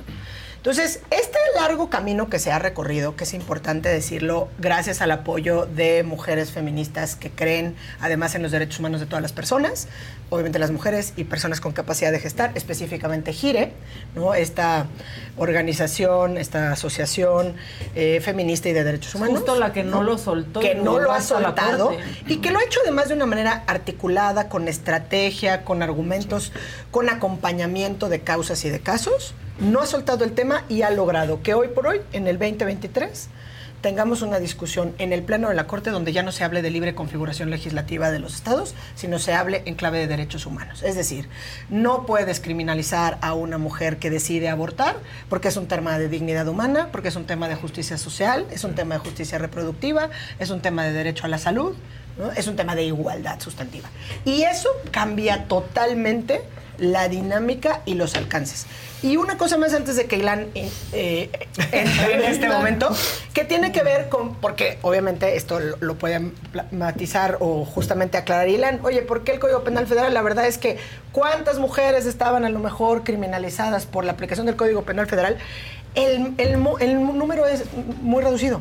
Y lo importante no es eso, es el mensaje que se manda a las instituciones de salud federal, Sí, que es al IMSS, Claro, al que al IMSS tienen que Bienestar, atender. que tienen que atender, Claro. porque la gran paradoja, que también hay que hacer mención de los grupos antiderechos, es que cuando ya se había reconocido la libre configuración legislativa de los estados, por ejemplo, incluso en la Ciudad de México, en el gobierno de Felipe Calderón, no se podía practicar el derecho a aborto en la Ciudad de México, estando constitucionalizado, legalizado, etcétera, en una institución de salud federal, porque se decía que, el- que el- eh, por un tema te- de territorialidad, en esa cuestión prevalecía el Código Penal Federal y que entonces no se podía practicar el aborto. Entonces, el mensaje a las instituciones de salud y a los médicos practicantes es muy importante. Y aparte, Y perdón, sí, y aparte de eso, pues, las palabras son importantes. Ah, no, sin Tener un texto donde dice que el aborto es ilegal es aparte de una violación a derechos humanos, cosa que ah, me gustaría ahorita hacer como un pequeño, una cápsula de, de- de ese concepto. Aparte de eso, es victimizar a mujeres en estado, en un estado de pobreza y de vulnerabilidad. O sea, no todas las mujeres las victimizas de la, de la misma forma Claro. cuando hablas del delito del aborto, ¿no? A- acerca de lo que hablaba eh, este, Claudia, que es muy importante. La, la escritura anterior lo que decía, como bien dice Claudia, es tu estado puedes determinar por, por- por, eh, tu prerrogativa si el aborto es legal o es ilegal. ¿no? Hoy la Corte ha dado un paso muy importante donde dice el derecho al aborto es un derecho humano. Ya no puede el Estado decir que no porque estaría violentando un derecho humano. Y eso es sumamente importante. Lo cual me lleva a otra reflexión. A ver. Por primera vez, el retraso legislativo en México hay- nos ha caído a todo dar. México va como 30 años atrás de los Estados Unidos en muchas cosas. Sí, pero en esto. En esto va atrás 30 años. Qué bueno, porque hoy en Estados Unidos Exacto. el aborto en ya... retroceso. Exacto. Con esto ya. Con eso, no. Y México está dando Es un muchos... ejemplo. Es un ejemplo. Claro. Y no nada más en eso, sino está cambiando la ley para temas de class actions o de, de- de acciones colectivas, de daños punitivos. Estamos retomando conceptualmente estos, valga la redundancia, conceptos que hace 30 años estaban muy en boga en Estados Unidos a través de la larga, del gran legado de estos leones liberales de la Corte, que fueron dejando estos precedentes que hoy con esa reconformación de la Corte, pues simplemente se han vuelto, pues incómodos los derechos humanos porque no son compatibles con ciertas creencias religiosas. ¿no? México, muy bien. O sea, lo hizo No, México muy bien, la Me- Corte México, muy bien. En ese sentido, la Corte muy bien. Y creo que lo que dijiste ahorita es bien importante también pensando, porque muchas veces aquí, de, ¿cómo, cómo lo aterrizamos? A, a- a todos los temas, la verdad, se tocan transversalmente. y Lo dijiste exactamente. ¿Qué pasó en Estados Unidos con, cuando le dieron reversal a Roe versus Wade, que además lo platicábamos aquí? La Corte volvió a decir, ¿sabes qué? Esto le compete a los estados. ¿No? O sea, lo Pasó que aquí había pasado en 2007 pasó la bolita. Y eso hace que entonces estos estados que tienen olas muy conservadoras, que tienen este poderío económico, pues vuelven a criminalizar al aborto y vuelven a reducir a la mujer a un medio y no a un fin o a un estado de persona en sí mismo. Eso por un lado. En el caso, efectivamente, lo que dice Ilan es muy importante. México, y diría yo, por ejemplo, instituciones como GIRE han sido un ejemplo, no solamente en México, pero también en toda Latinoamérica, ¿no? La ola, digamos, como claro. se dice eufemísticamente en el verde, que además Sí, sí. hoy porta. Adela, ¿no? El su- es un tsunami de la marea verde que ha inundado desde México hasta Argentina, Uruguay, Colombia, ¿no? Donde se ha avanzado justamente en esta agenda de más de México protección de abajo. ¿eh? Mucho más. O sea, Argentina fue de repente despenalización total, ¿no? Hasta la semana 24 en Colombia. Eh, entonces, son temas, pero de agenda de derecho, pero mucho de justicia social. Es decir, el decidir o no ser madre es una decisión personal. Claro. Y no puede ser un privilegio de unos pocos o de unas pocas. O sea, no puede ser, porque al final el aborto siempre ha existido. Personal de en la una. Clandestinidad. Sí, claro. En la clandestinidad. ¿Y cuál es la Se diferencia? juegan la vida. En que pueda ser el mismo aborto en unas condiciones de higiene, Claro. donde no haya, haya un riesgo seguro. Que no, Eso es no de todos importante. lo son. porque- No. Pero, Pero- y también que no haya estas falsas, digamos, la desinformación. O sea, este mensaje que hay hacia las instituciones de salud a partir de la resolución de la Corte donde establece la derogación de todo el sistema normativo, por ejemplo, en el Código Penal Federal, en el Código Penal de Aguascalientes, y que obviamente van a tener que seguir llegando estos amparos y que la Corte va a ir resolviendo en todos los estados, porque son 22 estados que todavía tienen, digamos, criminalizada a la mujer por abortar.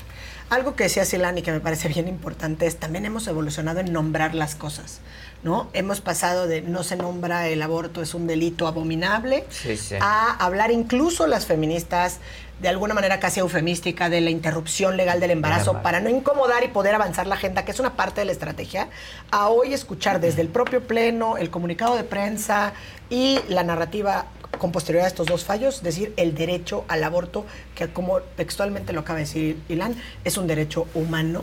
Y cabe mencionar que yo estoy convencido que si los hombres se embarazara- se embarazarían, nadie estaría discutiendo la legalidad del aborto. de los hombres. Nadie Sí, lo estaría claro. no, nadie lo estaría discutiendo. Es como sí. lo planteé hoy, digo, ya en otro tema, en política, ¿no? Que ustedes lo plantean en el editorial, o sea, piensan que de haber sido, de haber resultado un hombre el ganador del proceso de Morena, veríamos lo que estamos viendo que hace Marcelo Ebrard del lado de la mujer. Yo creo que no.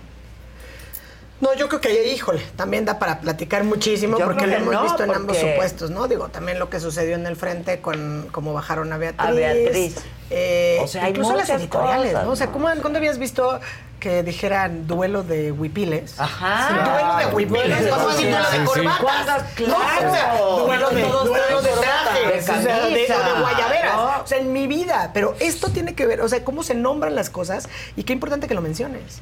Porque efectivamente son muchas maneras, digamos, o de invisibilizar, de violentar, ¿no? Pero luego también uno tiene que ser muy cuidadoso en cómo dice las cosas porque siempre es para que te escuchen, ¿no? Para que te lean, para que exacto. para que haya esta agenda. Que ahí Y sí en el frente, perdón, sí vimos la otra cara de la moneda, ¿eh? En donde Santiago Krill dijo, no tengo oportunidad, Claro, me ya bajo". me quedé atrás, van Exacto. ustedes. Claro, claro. La verdad. Sí, o Enrique de la Madrid. O Enrique de la. Madrid, ¿no? Porque Pero bien, pero no Santiago tenían más chance. pegado. Pero me entiendes, yo no veo a Claudia haciendo Acuerpada por, sus, una- o sea, por, o por aquellos de mujer, su ¿me entiendes? movimiento. haciendo eso. O sea, De ahí hay Sí. mucho, mucho, Pero ahí hay mucho muchísimo. de qué porque hablar. sigue habiendo mucha machismo y misoginia. Y, digo, un poco respondiendo a lo que tú decías, yo creo que no, no, no harían el, el, el asunto que hay con la interrupción del embarazo de la mujer si fuera el hombre el que se embarazara. Totalmente. Y en pero- este tema que se relaciona también con la política y con lo que va a pasar en el 2024, también hemos dicho, salen dos ministros de la Suprema Corte de Justicia, dos ministros que han estado más en esta ala liberal, progresista y de derechos, y por eso hay que tener mucho cuidado con, quienes entra. llegan, ¿no? Insistimos, imagínense que llega la agenda, no sé, de quienes acompañan a Verástegui al Senado y entonces te bloquean y te imponen. Claro. En un momento, de un momento a otro, tienes eh, un retroceso de 30, 40, 60 años en materia de todos los derechos de todas las personas. pero hay una gran Sí, diferencia claro. Entre el conflicto en. México y el conflicto en Estados Unidos. El conflicto en Estados Unidos es un conflicto de dos fuerzas que ven su país de una forma totalmente Mente distinta. diferente. O sea, estamos hablando de dos países, de dos países bajo una misma que ley. así está dividido. Entonces, en México es diferente. En México, tristemente, pero acertadamente también, la mujer es un ciudadano de segunda categoría. La mujer en México no tiene el mismo acceso y los mismos derechos en este país. No y esta discusión del aborto de derechos humanos va enfocada a cómo tratamos a las mujeres en este país. Es- no es una discusión de, de- del embarazo, es una mujer, es una discusión de, de la los mujer. derechos de la mujer, claro. Y no que es una discusión, hay que decirlo, sobre el derecho a la vida, porque se ha dicho una y mil veces, Sí, pero es el claro. falaz argumento que no Sí, es porque entonces claro que porque no es un derecho, no es un debate sobre la vida. No. Es un asunto de justicia social, es un asunto de salud pública, es una aspiración democrática y en cualquier país que se preste de tratar igual a quienes lo integran con la misma con el dignidad. desconocimiento. ¿no? Como Sí, pero es ¿qué que cuando lo vuelves un debate de la vida- que hablas de derechos humanos y tienes que hablar de los derechos de la mujer como si no cupiéramos apartado. en derechos Exacto. humanos, ¿no? De lo que hablas No con- cabemos en ese mismo apartado. A, a lo que te refieres cuando hablas de, de este tema de la vida, creo que es muy importante, porque el tema del derecho a la vida está rebasado cuando hablas de viabilidad del feto. Antes y después. Ya deja de ser un argumento antes de la viabilidad y es un argumento después de la viabilidad. Sí, sí, sí. Pero esta idea de que el derecho de las mujeres tiene que ser un, un tema, porque lo es, tiene que ser este tema que tenemos que ver con mayor cuidado. Sí lo tenemos que ver con mayor cuidado porque el barco siempre está inclinado hacia el, Hacia otro, el lado, otro lado, claro. constantemente. Absolutamente. Entonces, ¿dónde están las mujeres víctimas de violencia familiar, víctimas feminicidios? ¿Dónde están Niñas de que- 14 años sí, o de violencia sexual? 12 donde no les permiten interrumpir. Obligadas a ser madres siendo niñas. Que es un absurdo. Sí. es un ¿Dónde. Niñas están- teniendo niñas, o sea. ¿Dónde eso, a la postre, de este derecho humano del aborto, que es un derecho que eh, esta discusión ya la deberíamos haber rebasado hace muchísimo tiempo? Pero estamos aquí ahora. Es que es una ola de mentiras súper bien Sí. articuladas que no puedes... De la- de la de- derecha, De, la derecha. sí, o sea, sin duda. Pero aseguran que hay aborto a los ocho meses. Y les dices, ¿en dónde? No, y que porque no legalices, decir, la ¿en gente corre, no, hordas no, de mujeres abortando. Para Y en escuelas católicas... Como si fuera una decisión Sí. fácil para Ándale, la además. mujer, ¿no? En escuelas católicas te ponen videos de una interrupción del embarazo con un bebé llorando. Sí, claro. A mí Ay, me pero- lo pusieron. Y que es no son verdad, y que son falso. falsos. Eso también es muy por importante, el acceso a la información. Provida, lo Sí. que hace Provida, por ejemplo, sí. eso sí es El discurso es falso, el discurso es falso, pero el problema no es el discurso, el problema son las creencias. Creencias. Tenemos un, un grupo muy importante de seres humanos en el mundo que están atados a creencias que el día de hoy no son compatibles con los derechos humanos. Punto. Punto. Ya no son compatibles. Pero lo que ha demostrado los reveses en la Corte Suprema de Estados Unidos y en otras latitudes es que al final del día el- debate y la defensa de los derechos humanos de todas las personas y en el caso específico, como dices Adela, de las mujeres, que es más del 50% O sea, de la no población, chinguen, ¿no? ¿no? Que, que estamos están invisibilizados, estás en constante lucha. Porque en un momento, en un abrir y cerrar de ojos, se te va todo lo que has logrado. De un plumazo. Como pasó en Estados Unidos con Roe v. Wade y con todo lo que esa doctrina, digamos, de libre desarrollo de la personalidad significa que empiezas a dejar atrás. Por el caso O sea, del pastelero, el caso del pastelero que se negaba a hacer un pastel para una boda Ah, gay, sí, decía- sí, sí. entonces, entonces había una discusión, ¿es discriminación o es su derecho El a no. profesar su religión? Bueno, eso es un poco pero- la objeción de conciencia, como en los doctores, ¿no? Claro. Sí, pero... Que pero se sí, niegan a hacer algo. Que la objeción sus- de conciencia también tiene un límite. Por ejemplo, Claro, el que sector un salud público puede haber un médico Mira, que un se pastel niegue. es un pastel, Sí, pero, pero que un médico- Porque más lo del doctor también entra el juramento hipocrático que haces en el cual tú tienes que atender. Exactamente. dañarás. ¿Qué tanto Entonces ya viene ahí una cuestión. Pero, por ejemplo, en el sector salud Sí, y ¿cuáles en el sector público, Exacto, que también ya lo resolvió la Corte a través de la norma, están obligados. Pero- y si hay un solo médico, con, no puede objetar la No conciencia. puede. Por eso te digo, Si hay un solo es- médico no comunitario, existe. él no puede, comunitario, no, ¿no? no puede hacer prevalecer Sí, eso. pero es el único si estás en el Es el IMSS, si tienes que hay, uno, no puede pues que venga Exacto, otro. claro. Pero siempre tiene que haber alguien. Que lo haga. Porque el bien tutelado de la vida tiene preponderancia sobre tus creencias, sobre tu derecho a creer. Sí, que aquí la verdad no diría necesariamente si el bien jurídico tutelado, porque volvemos a la vida y entonces Claro. caemos en el discurso, de, digamos, de estos ultraderechas. Pero al final del Pero día, tienes- sí, o sea, hay una serie de derechos. O sea, el tema Claro. de derechos humanos, digamos, en cuanto a interpretación, ninguno sucumbe frente al O otro. sea, tú puedes tener doctores que digan, yo no lo hago, pero tú le tienes que garantizar a las Pero personas aquí de está todas el las doctor comunidades que que sí lo hagan, hace, ¿no? Que hay alguien que lo Tú pueda puedes practicar. decir yo no, ¿no? porque no, objeto A es mí no, de ya viene este doctor no que me. Gusta, pero aquí Sí, está o sea, no se vale que en el IMSS diga el director. médicamente hablando tienen que general, hacerlo. aquí yo objeto la conciencia, entonces en el No, IMSS, en la clínica no hay aborto, no. eso, claro. Eso no se puede porque eso es violatorio de derechos Claro. y porque la Corte ya lo ha dicho y es por eso muy importante cuando de repente dicen, oye, no vamos a transformar, digo, lo ideal sería la despenalización social del aborto, o sea, que la gente entienda que es un tema de derechos, un tema de justicia social, un tema de acceso a la,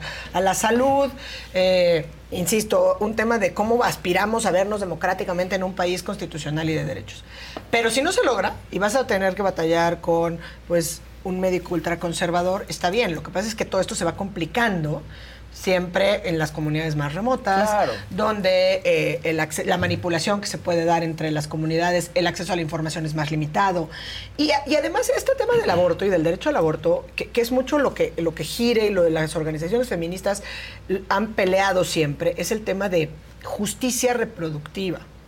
¿Qué tiene que ver con estos derechos, digamos, eh, de tener información, métodos anticonceptivos, eh, tratamiento obstétrico de calidad, Sí. que no haya violencia obstétrica?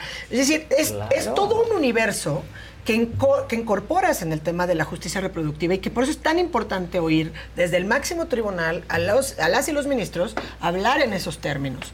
Porque entonces ya el mensaje que mandas hacia las autoridades es, por lo menos váyanse capacitando en esto y vas a evitar la desinformación. Ahora, el reto es enorme, Claro. porque sigue, primero, bueno, pues que salga la sentencia y veamos en qué términos está.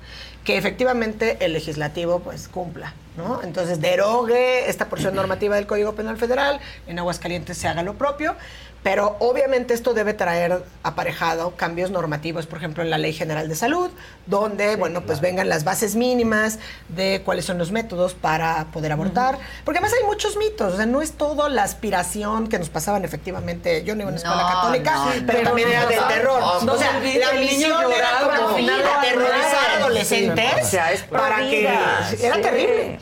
Entonces, Te hay, hay interrupción, hay aborto con una pastilla, ¿no? Eh, con ciertas. Sí, o sea, claro, dependiendo. no todo y, y es- todo Y tiene no es promoción, no, No no, es no las promoción. mujeres van a decir, ay, perfecto, Ay, claro tengamos sexo no. sin protección Sí. porque Pues puedo ir a abortar y salgo con mi día. Pero qué diferencia es que las juventudes, las infancias, las adolescencias escuchen tienen, estos sí. temas y sepan Ahora, que tienen. yo quiero que le contestes a Jesús González, por ¿Qué favor. dice Jesús González? Cualquiera de ustedes. Jesús González dice, pues yo no quiero ser papá, entonces ya es legal que mi morrita aborte porque yo no lo quiero tener.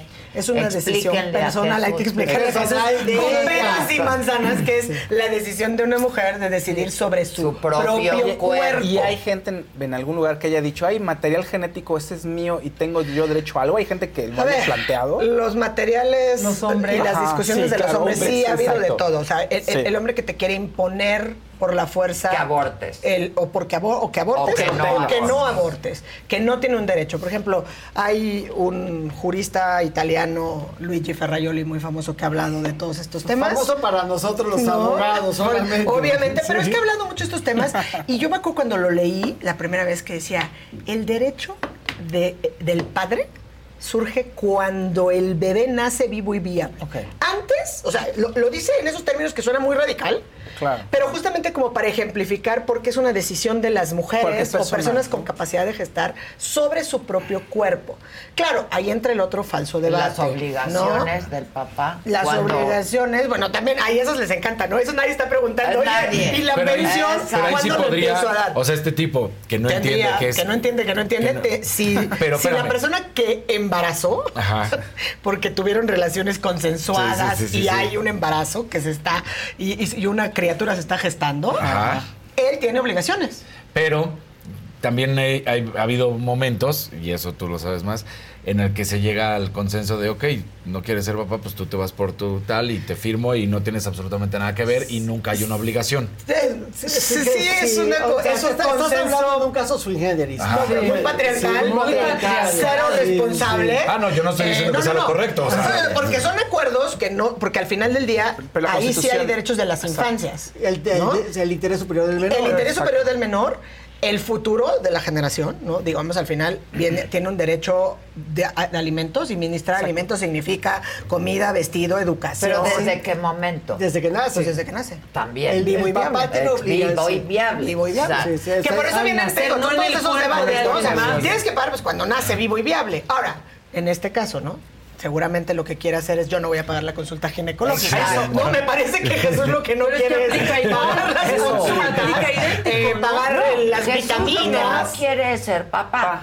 Pues, por eso, pero Pues aunque sí, no eso lo haber papá, y- Que use eso. Que use Y él no tiene que luchar Aunque contra todo un rompa- aunque se estado. rompa el condón. Mi ¿Sabes? punto es, si tú tienes un hijo, tú no tienes derecho a decirle a la mujer que aborte, y aunque no lo quieras pelar, tienes una obligación con, Con él. ese No hijo, con sol- ese hijo. con ese hijo, no solamente económica.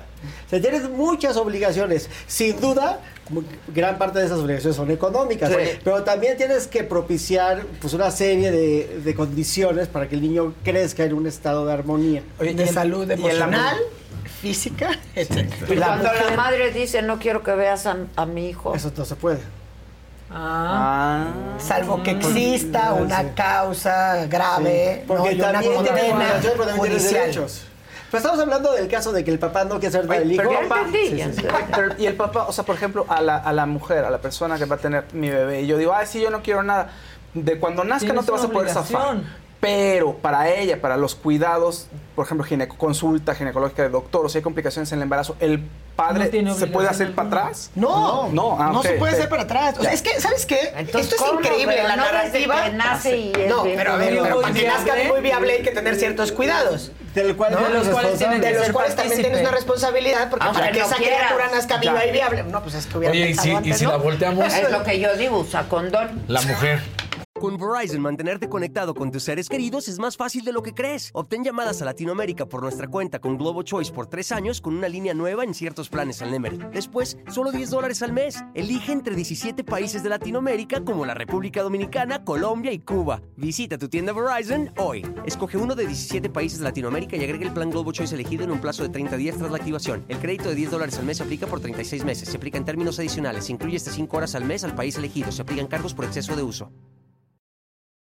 Mi gente, ¿cómo están? Yo soy Nicola Porchela y quiero invitarlos a que escuches mi nuevo podcast Sin Calzones, en el que con mi amigo Agustín Fernández y nuestros increíbles invitados hablamos de la vida, la fiesta y nuestras mejores anécdotas. Y obviamente todos los detalles que no contamos en ningún otro lugar, solo lo van a tener acá en Sin Calzones. Ven a escucharnos como más nos gusta estar sin calzones. Ustedes ya saben que nos gusta andar sin calzones por todos lados y a ustedes les gusta vernos sin calzones. Esto todos los jueves en cualquier plataforma donde escuches podcast y en YouTube. Que no quiere ser madre. No Ella tiene que decide. No, no, no, espérame, espérame, espérame. Ella Ella, decide. decide. eso está perfecto. Pero eh, vamos al caso de que. Sí, de que no quiere ir a pagar, que vaya a abortar. Exacto. ¿no? Y Digo, entonces, supongo que al ahí final vas. del día, nace el bebé. La, la mamá va a tener esas obligaciones aunque ella no quiera, ¿no? Pues claro, pues No, eso pues es a la es que hemos condenado que estamos- porque históricamente a mujeres en diciendo. el mundo Claro. a ser madres sin tener sin quererlo ser. A No, pero, niñas a ser pero madres desde antes, ¿no? O sea, iba justamente desde la consulta ginecológica. No te- o sea, no todo ese- entendí. No, yo no O sea, entiendo que era al revés. Que la mujer ahora dice, yo no quiero tener, pero pues también tiene que pagar la consulta, tiene que pagar Ah, todo ya, lo ya, que ya. tenga que llevar el derecho de abortar o el derecho de tener que eh, O sea, tú cuidar al bebé. Si el En- papá sí quiere tenerlo. Exactamente, Sí, si fuera al revés, si fuera al está obligando a hacer. No, no, sin obligar. O sea, O sea, la digamos que ella la convence. Voluntariamente a fuerza. Voluntariamente a fuerzas la convence. Es que tenga el sí. ¿no? La convence voluntariamente a fuerzas de que lo tenga. De que lo tenga. No, o sea, le está o sea, sí, lo que ha pasado históricamente, cuando Claro. convencen a mujeres voluntariamente a fuerzas a ser ¿no? madres. ¿Y cuántos ¿no? hijos Y hay hay miles de criaturas ¿Y así. Y hay un tema hay? también al que le tienen que entrar pronto, ¿no? El vientre El- subrogado. eso, eso Sí, también. También. Eso. Porque cada vez es más común. Hay un tema ahí Y- de y aparte hay estados, legislación creo que omisa. Tabasco sí lo fue el que tiene, ¿no? empezó, Ajá. fue el primero Sinaloa, que lo reguló. Creo que hay un tema en Sinaloa y ahí más allá hay un tema de homologación internacional bien complicado. Sí, en donde dicen solo las ¿No? parejas que no pueden tener, Tener hijos. Sí, o, ¿no? o está prohibido, por ejemplo, en Francia, Sí. no puedes tener un vientre subrogado, pero pues, si tú, una pareja de franceses tiene, alquila un vientre en México, en Guatemala, que eso es- en Guatemala es un gran problema, entiendo. Eso sí se puede, ¿no?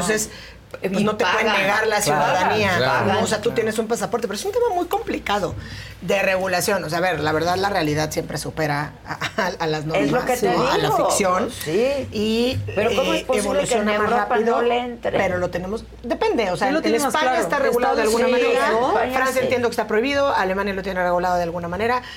Normalmente, además, incluso en los términos de cómo se habla, ¿no? Ya antes se hablaba de gestación subrogada o de vientre de alquiler, alquiler. ¿no? Vientre Que, de que es terrible, ¿no? Eh, también tiene que, que normarse. En México estamos en pañales en ese sentido. Todavía. Sí, en Estados Unidos, Incluso ¿no? porque no puedes determinar. en Estados Unidos Una pregunta que hacías, ¿quién es el material genético? El material ¿Y genético. quién tiene las obligaciones? Exacto. En Estados Unidos, bueno, hay películas, ¿no? De esta gente que va y hace donaciones. Y ¿no? firmas de espermas y contratos, firmas ¿no? contrato y luego Porque tienes eso es una 45 hijos iguales. comercial. Exacto. Eso es una ¿no? transacción Con la misma carga de ADN. Claro. Y entonces vienen los conflictos de derechos, o sea, de las infancias, ¿no? ¿Quién es Tu papá. tu papá? Sí.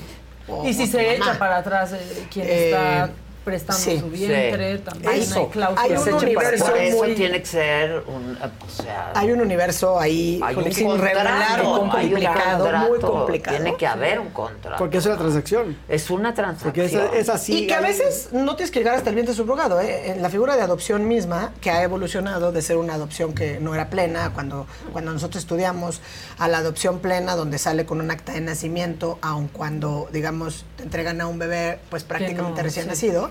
La verdad, para evitar muchos conflictos, pues lo lógico es que seas sumamente transparente con las infancias y se les diga que son adoptados, precisamente porque los temas, digamos, genéticos y muchas cosas, pues hay que cuidar, ¿no?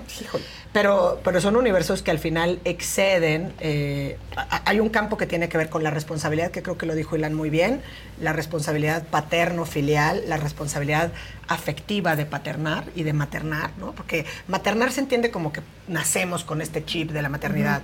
Ujú. Y, Y y- y no. los hombres y el Estado y, y las leyes tienen que contribuir para que esta responsabilidad eh, de paternar se ejecute y, y se ejerza plenamente. Muchas de las reformas que se han dado recientemente en términos de la ley 3 de 3 o el registro de deudores alimentarios tiene como finalidad lograr estos compromisos para que los deudores alimentarios entiendan que no es que le estén dando gratuitamente algo a la expareja, sino que es para las infancias. ¿no? Y, y se nos va, digamos, el futuro eh, cuando pues estás discutiendo eternamente en un tribunal. Hay países que han evolucionado mucho en ese sentido y entonces son deudores del Estado. Entonces en Dinamarca y en esos países tú te divorcias y te condenan un pago de, de pensión y no va a estar lidiando la expareja Sí. con el deudor, sino que Ah. el, el Estado Todo le paga el monto claro. de la pensión y entonces ya luego el Estado va por ti como si fuera el Ah, SAT pues y muy bien. debes. Muy bien. Ahí la mujer Porque recibe si no, aquí, lana. aquí es una tragedia. Primero No vas y me te has divorcias. pagado, no me has dado, Luego no que te le- le- negocias la pensión. Sí. ¿no? Luego que le hagan truco en la Hacen oficina el para truco que de cuánto gane menos. cuánto no Claro. gano. Yo, a mí me corrieron. Eh, yo gano por comisiones, híjole, pero no me las pagan. Todos esos trucos que hay que se presta el sistema muchas veces. Es que a veces no hay truco. A veces no hay truco. Muchas veces lo hay, ¿no? Hay que decirlo. Y muchas veces se prestan jueces o personas, ¿no? Abogadas y abogados que se prestan a hacer esto. Entonces, una salida que podría ser viable sería que fueran deudores del Estado. No son deudores de la expareja. Persona, sino Eres del el Estado. del Estado. lidia con el y el Estado deudor. va y te paga y lidia con el deudor. Pues y entonces, así claro. como te cobran el ISR Como un y el IVA, te despacho de cobran la cobranza. pensión alimenticia. Como un despacho de Exacto. cobranza. Es una, un rubro más, pensión alimenticia. Y a ellos no los puedes engañar porque sí saben cuánto Porque sí ganas. saben cuánto ganas. Claro. Sí. Exacto. Nada más, no, no quisiera dejar de mencionar este tema porque creo que es muy importante. En, en las decisiones, los precedentes sobre el aborto de Estados Unidos hay dos decisiones que son las fundamentales. Roe versus Wade y Planned Parenthood contra Casey.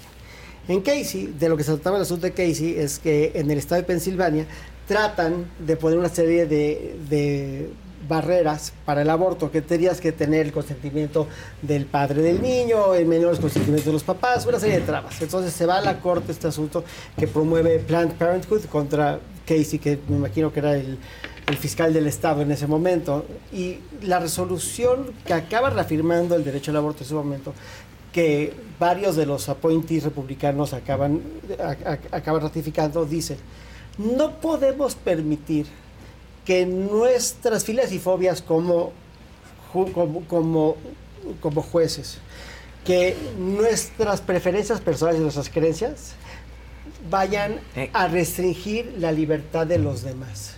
Es un tema de libertad, de un derecho humano a la libertad. Y eso es fundamental. Y creo que eso es lo que hizo ahora la Corte. Sin duda.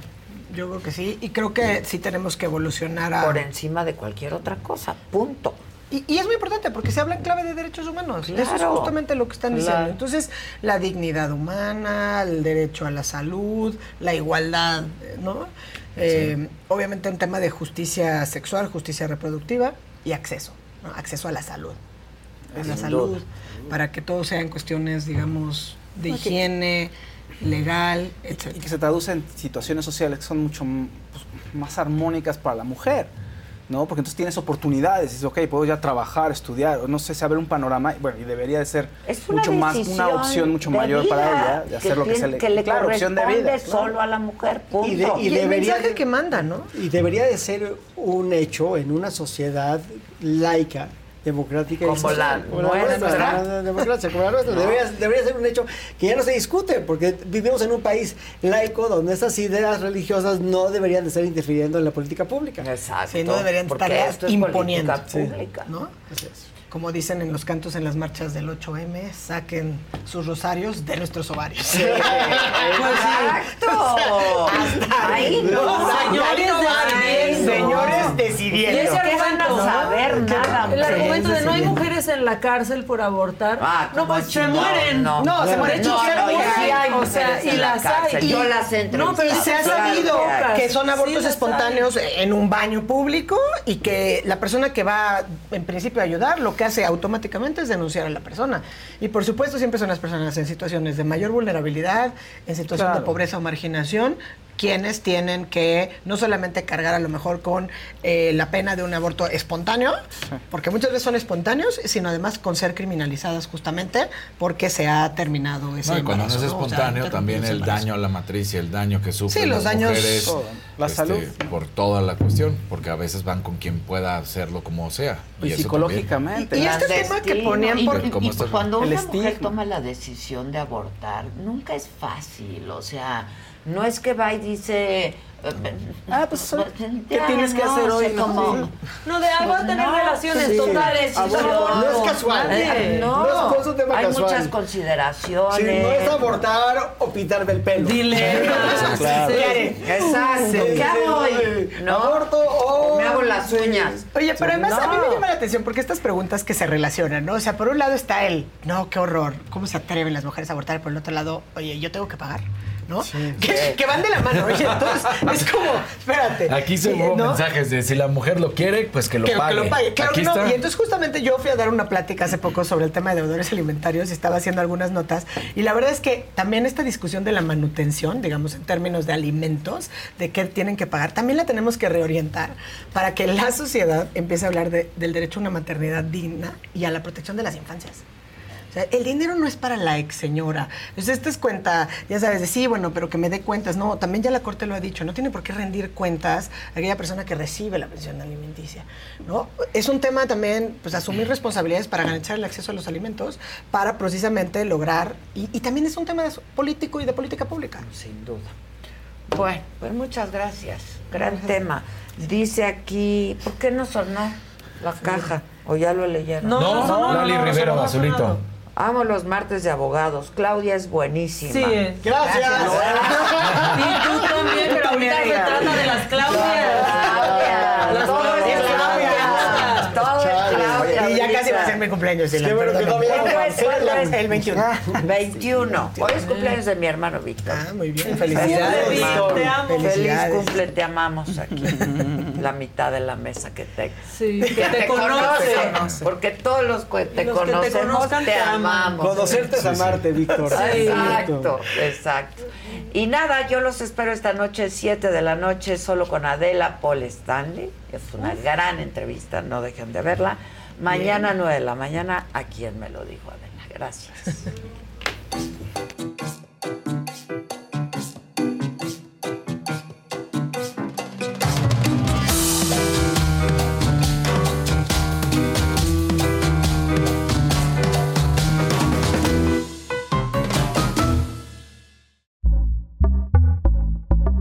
Pitaya. Con Verizon, mantenerte conectado con tus seres queridos es más fácil de lo que crees. Obtén llamadas a Latinoamérica por nuestra cuenta con Globo Choice por tres años con una línea nueva en ciertos planes al Nemery. Después, solo 10 dólares al mes. Elige entre 17 países de Latinoamérica como la República Dominicana, Colombia y Cuba. Visita tu tienda Verizon hoy. Escoge uno de 17 países de Latinoamérica y agrega el plan Globo Choice elegido en un plazo de 30 días tras la activación. El crédito de 10 dólares al mes se aplica por 36 meses. Se aplica en términos adicionales. Se incluye hasta 5 horas al mes al país elegido. Se aplican cargos por exceso de uso.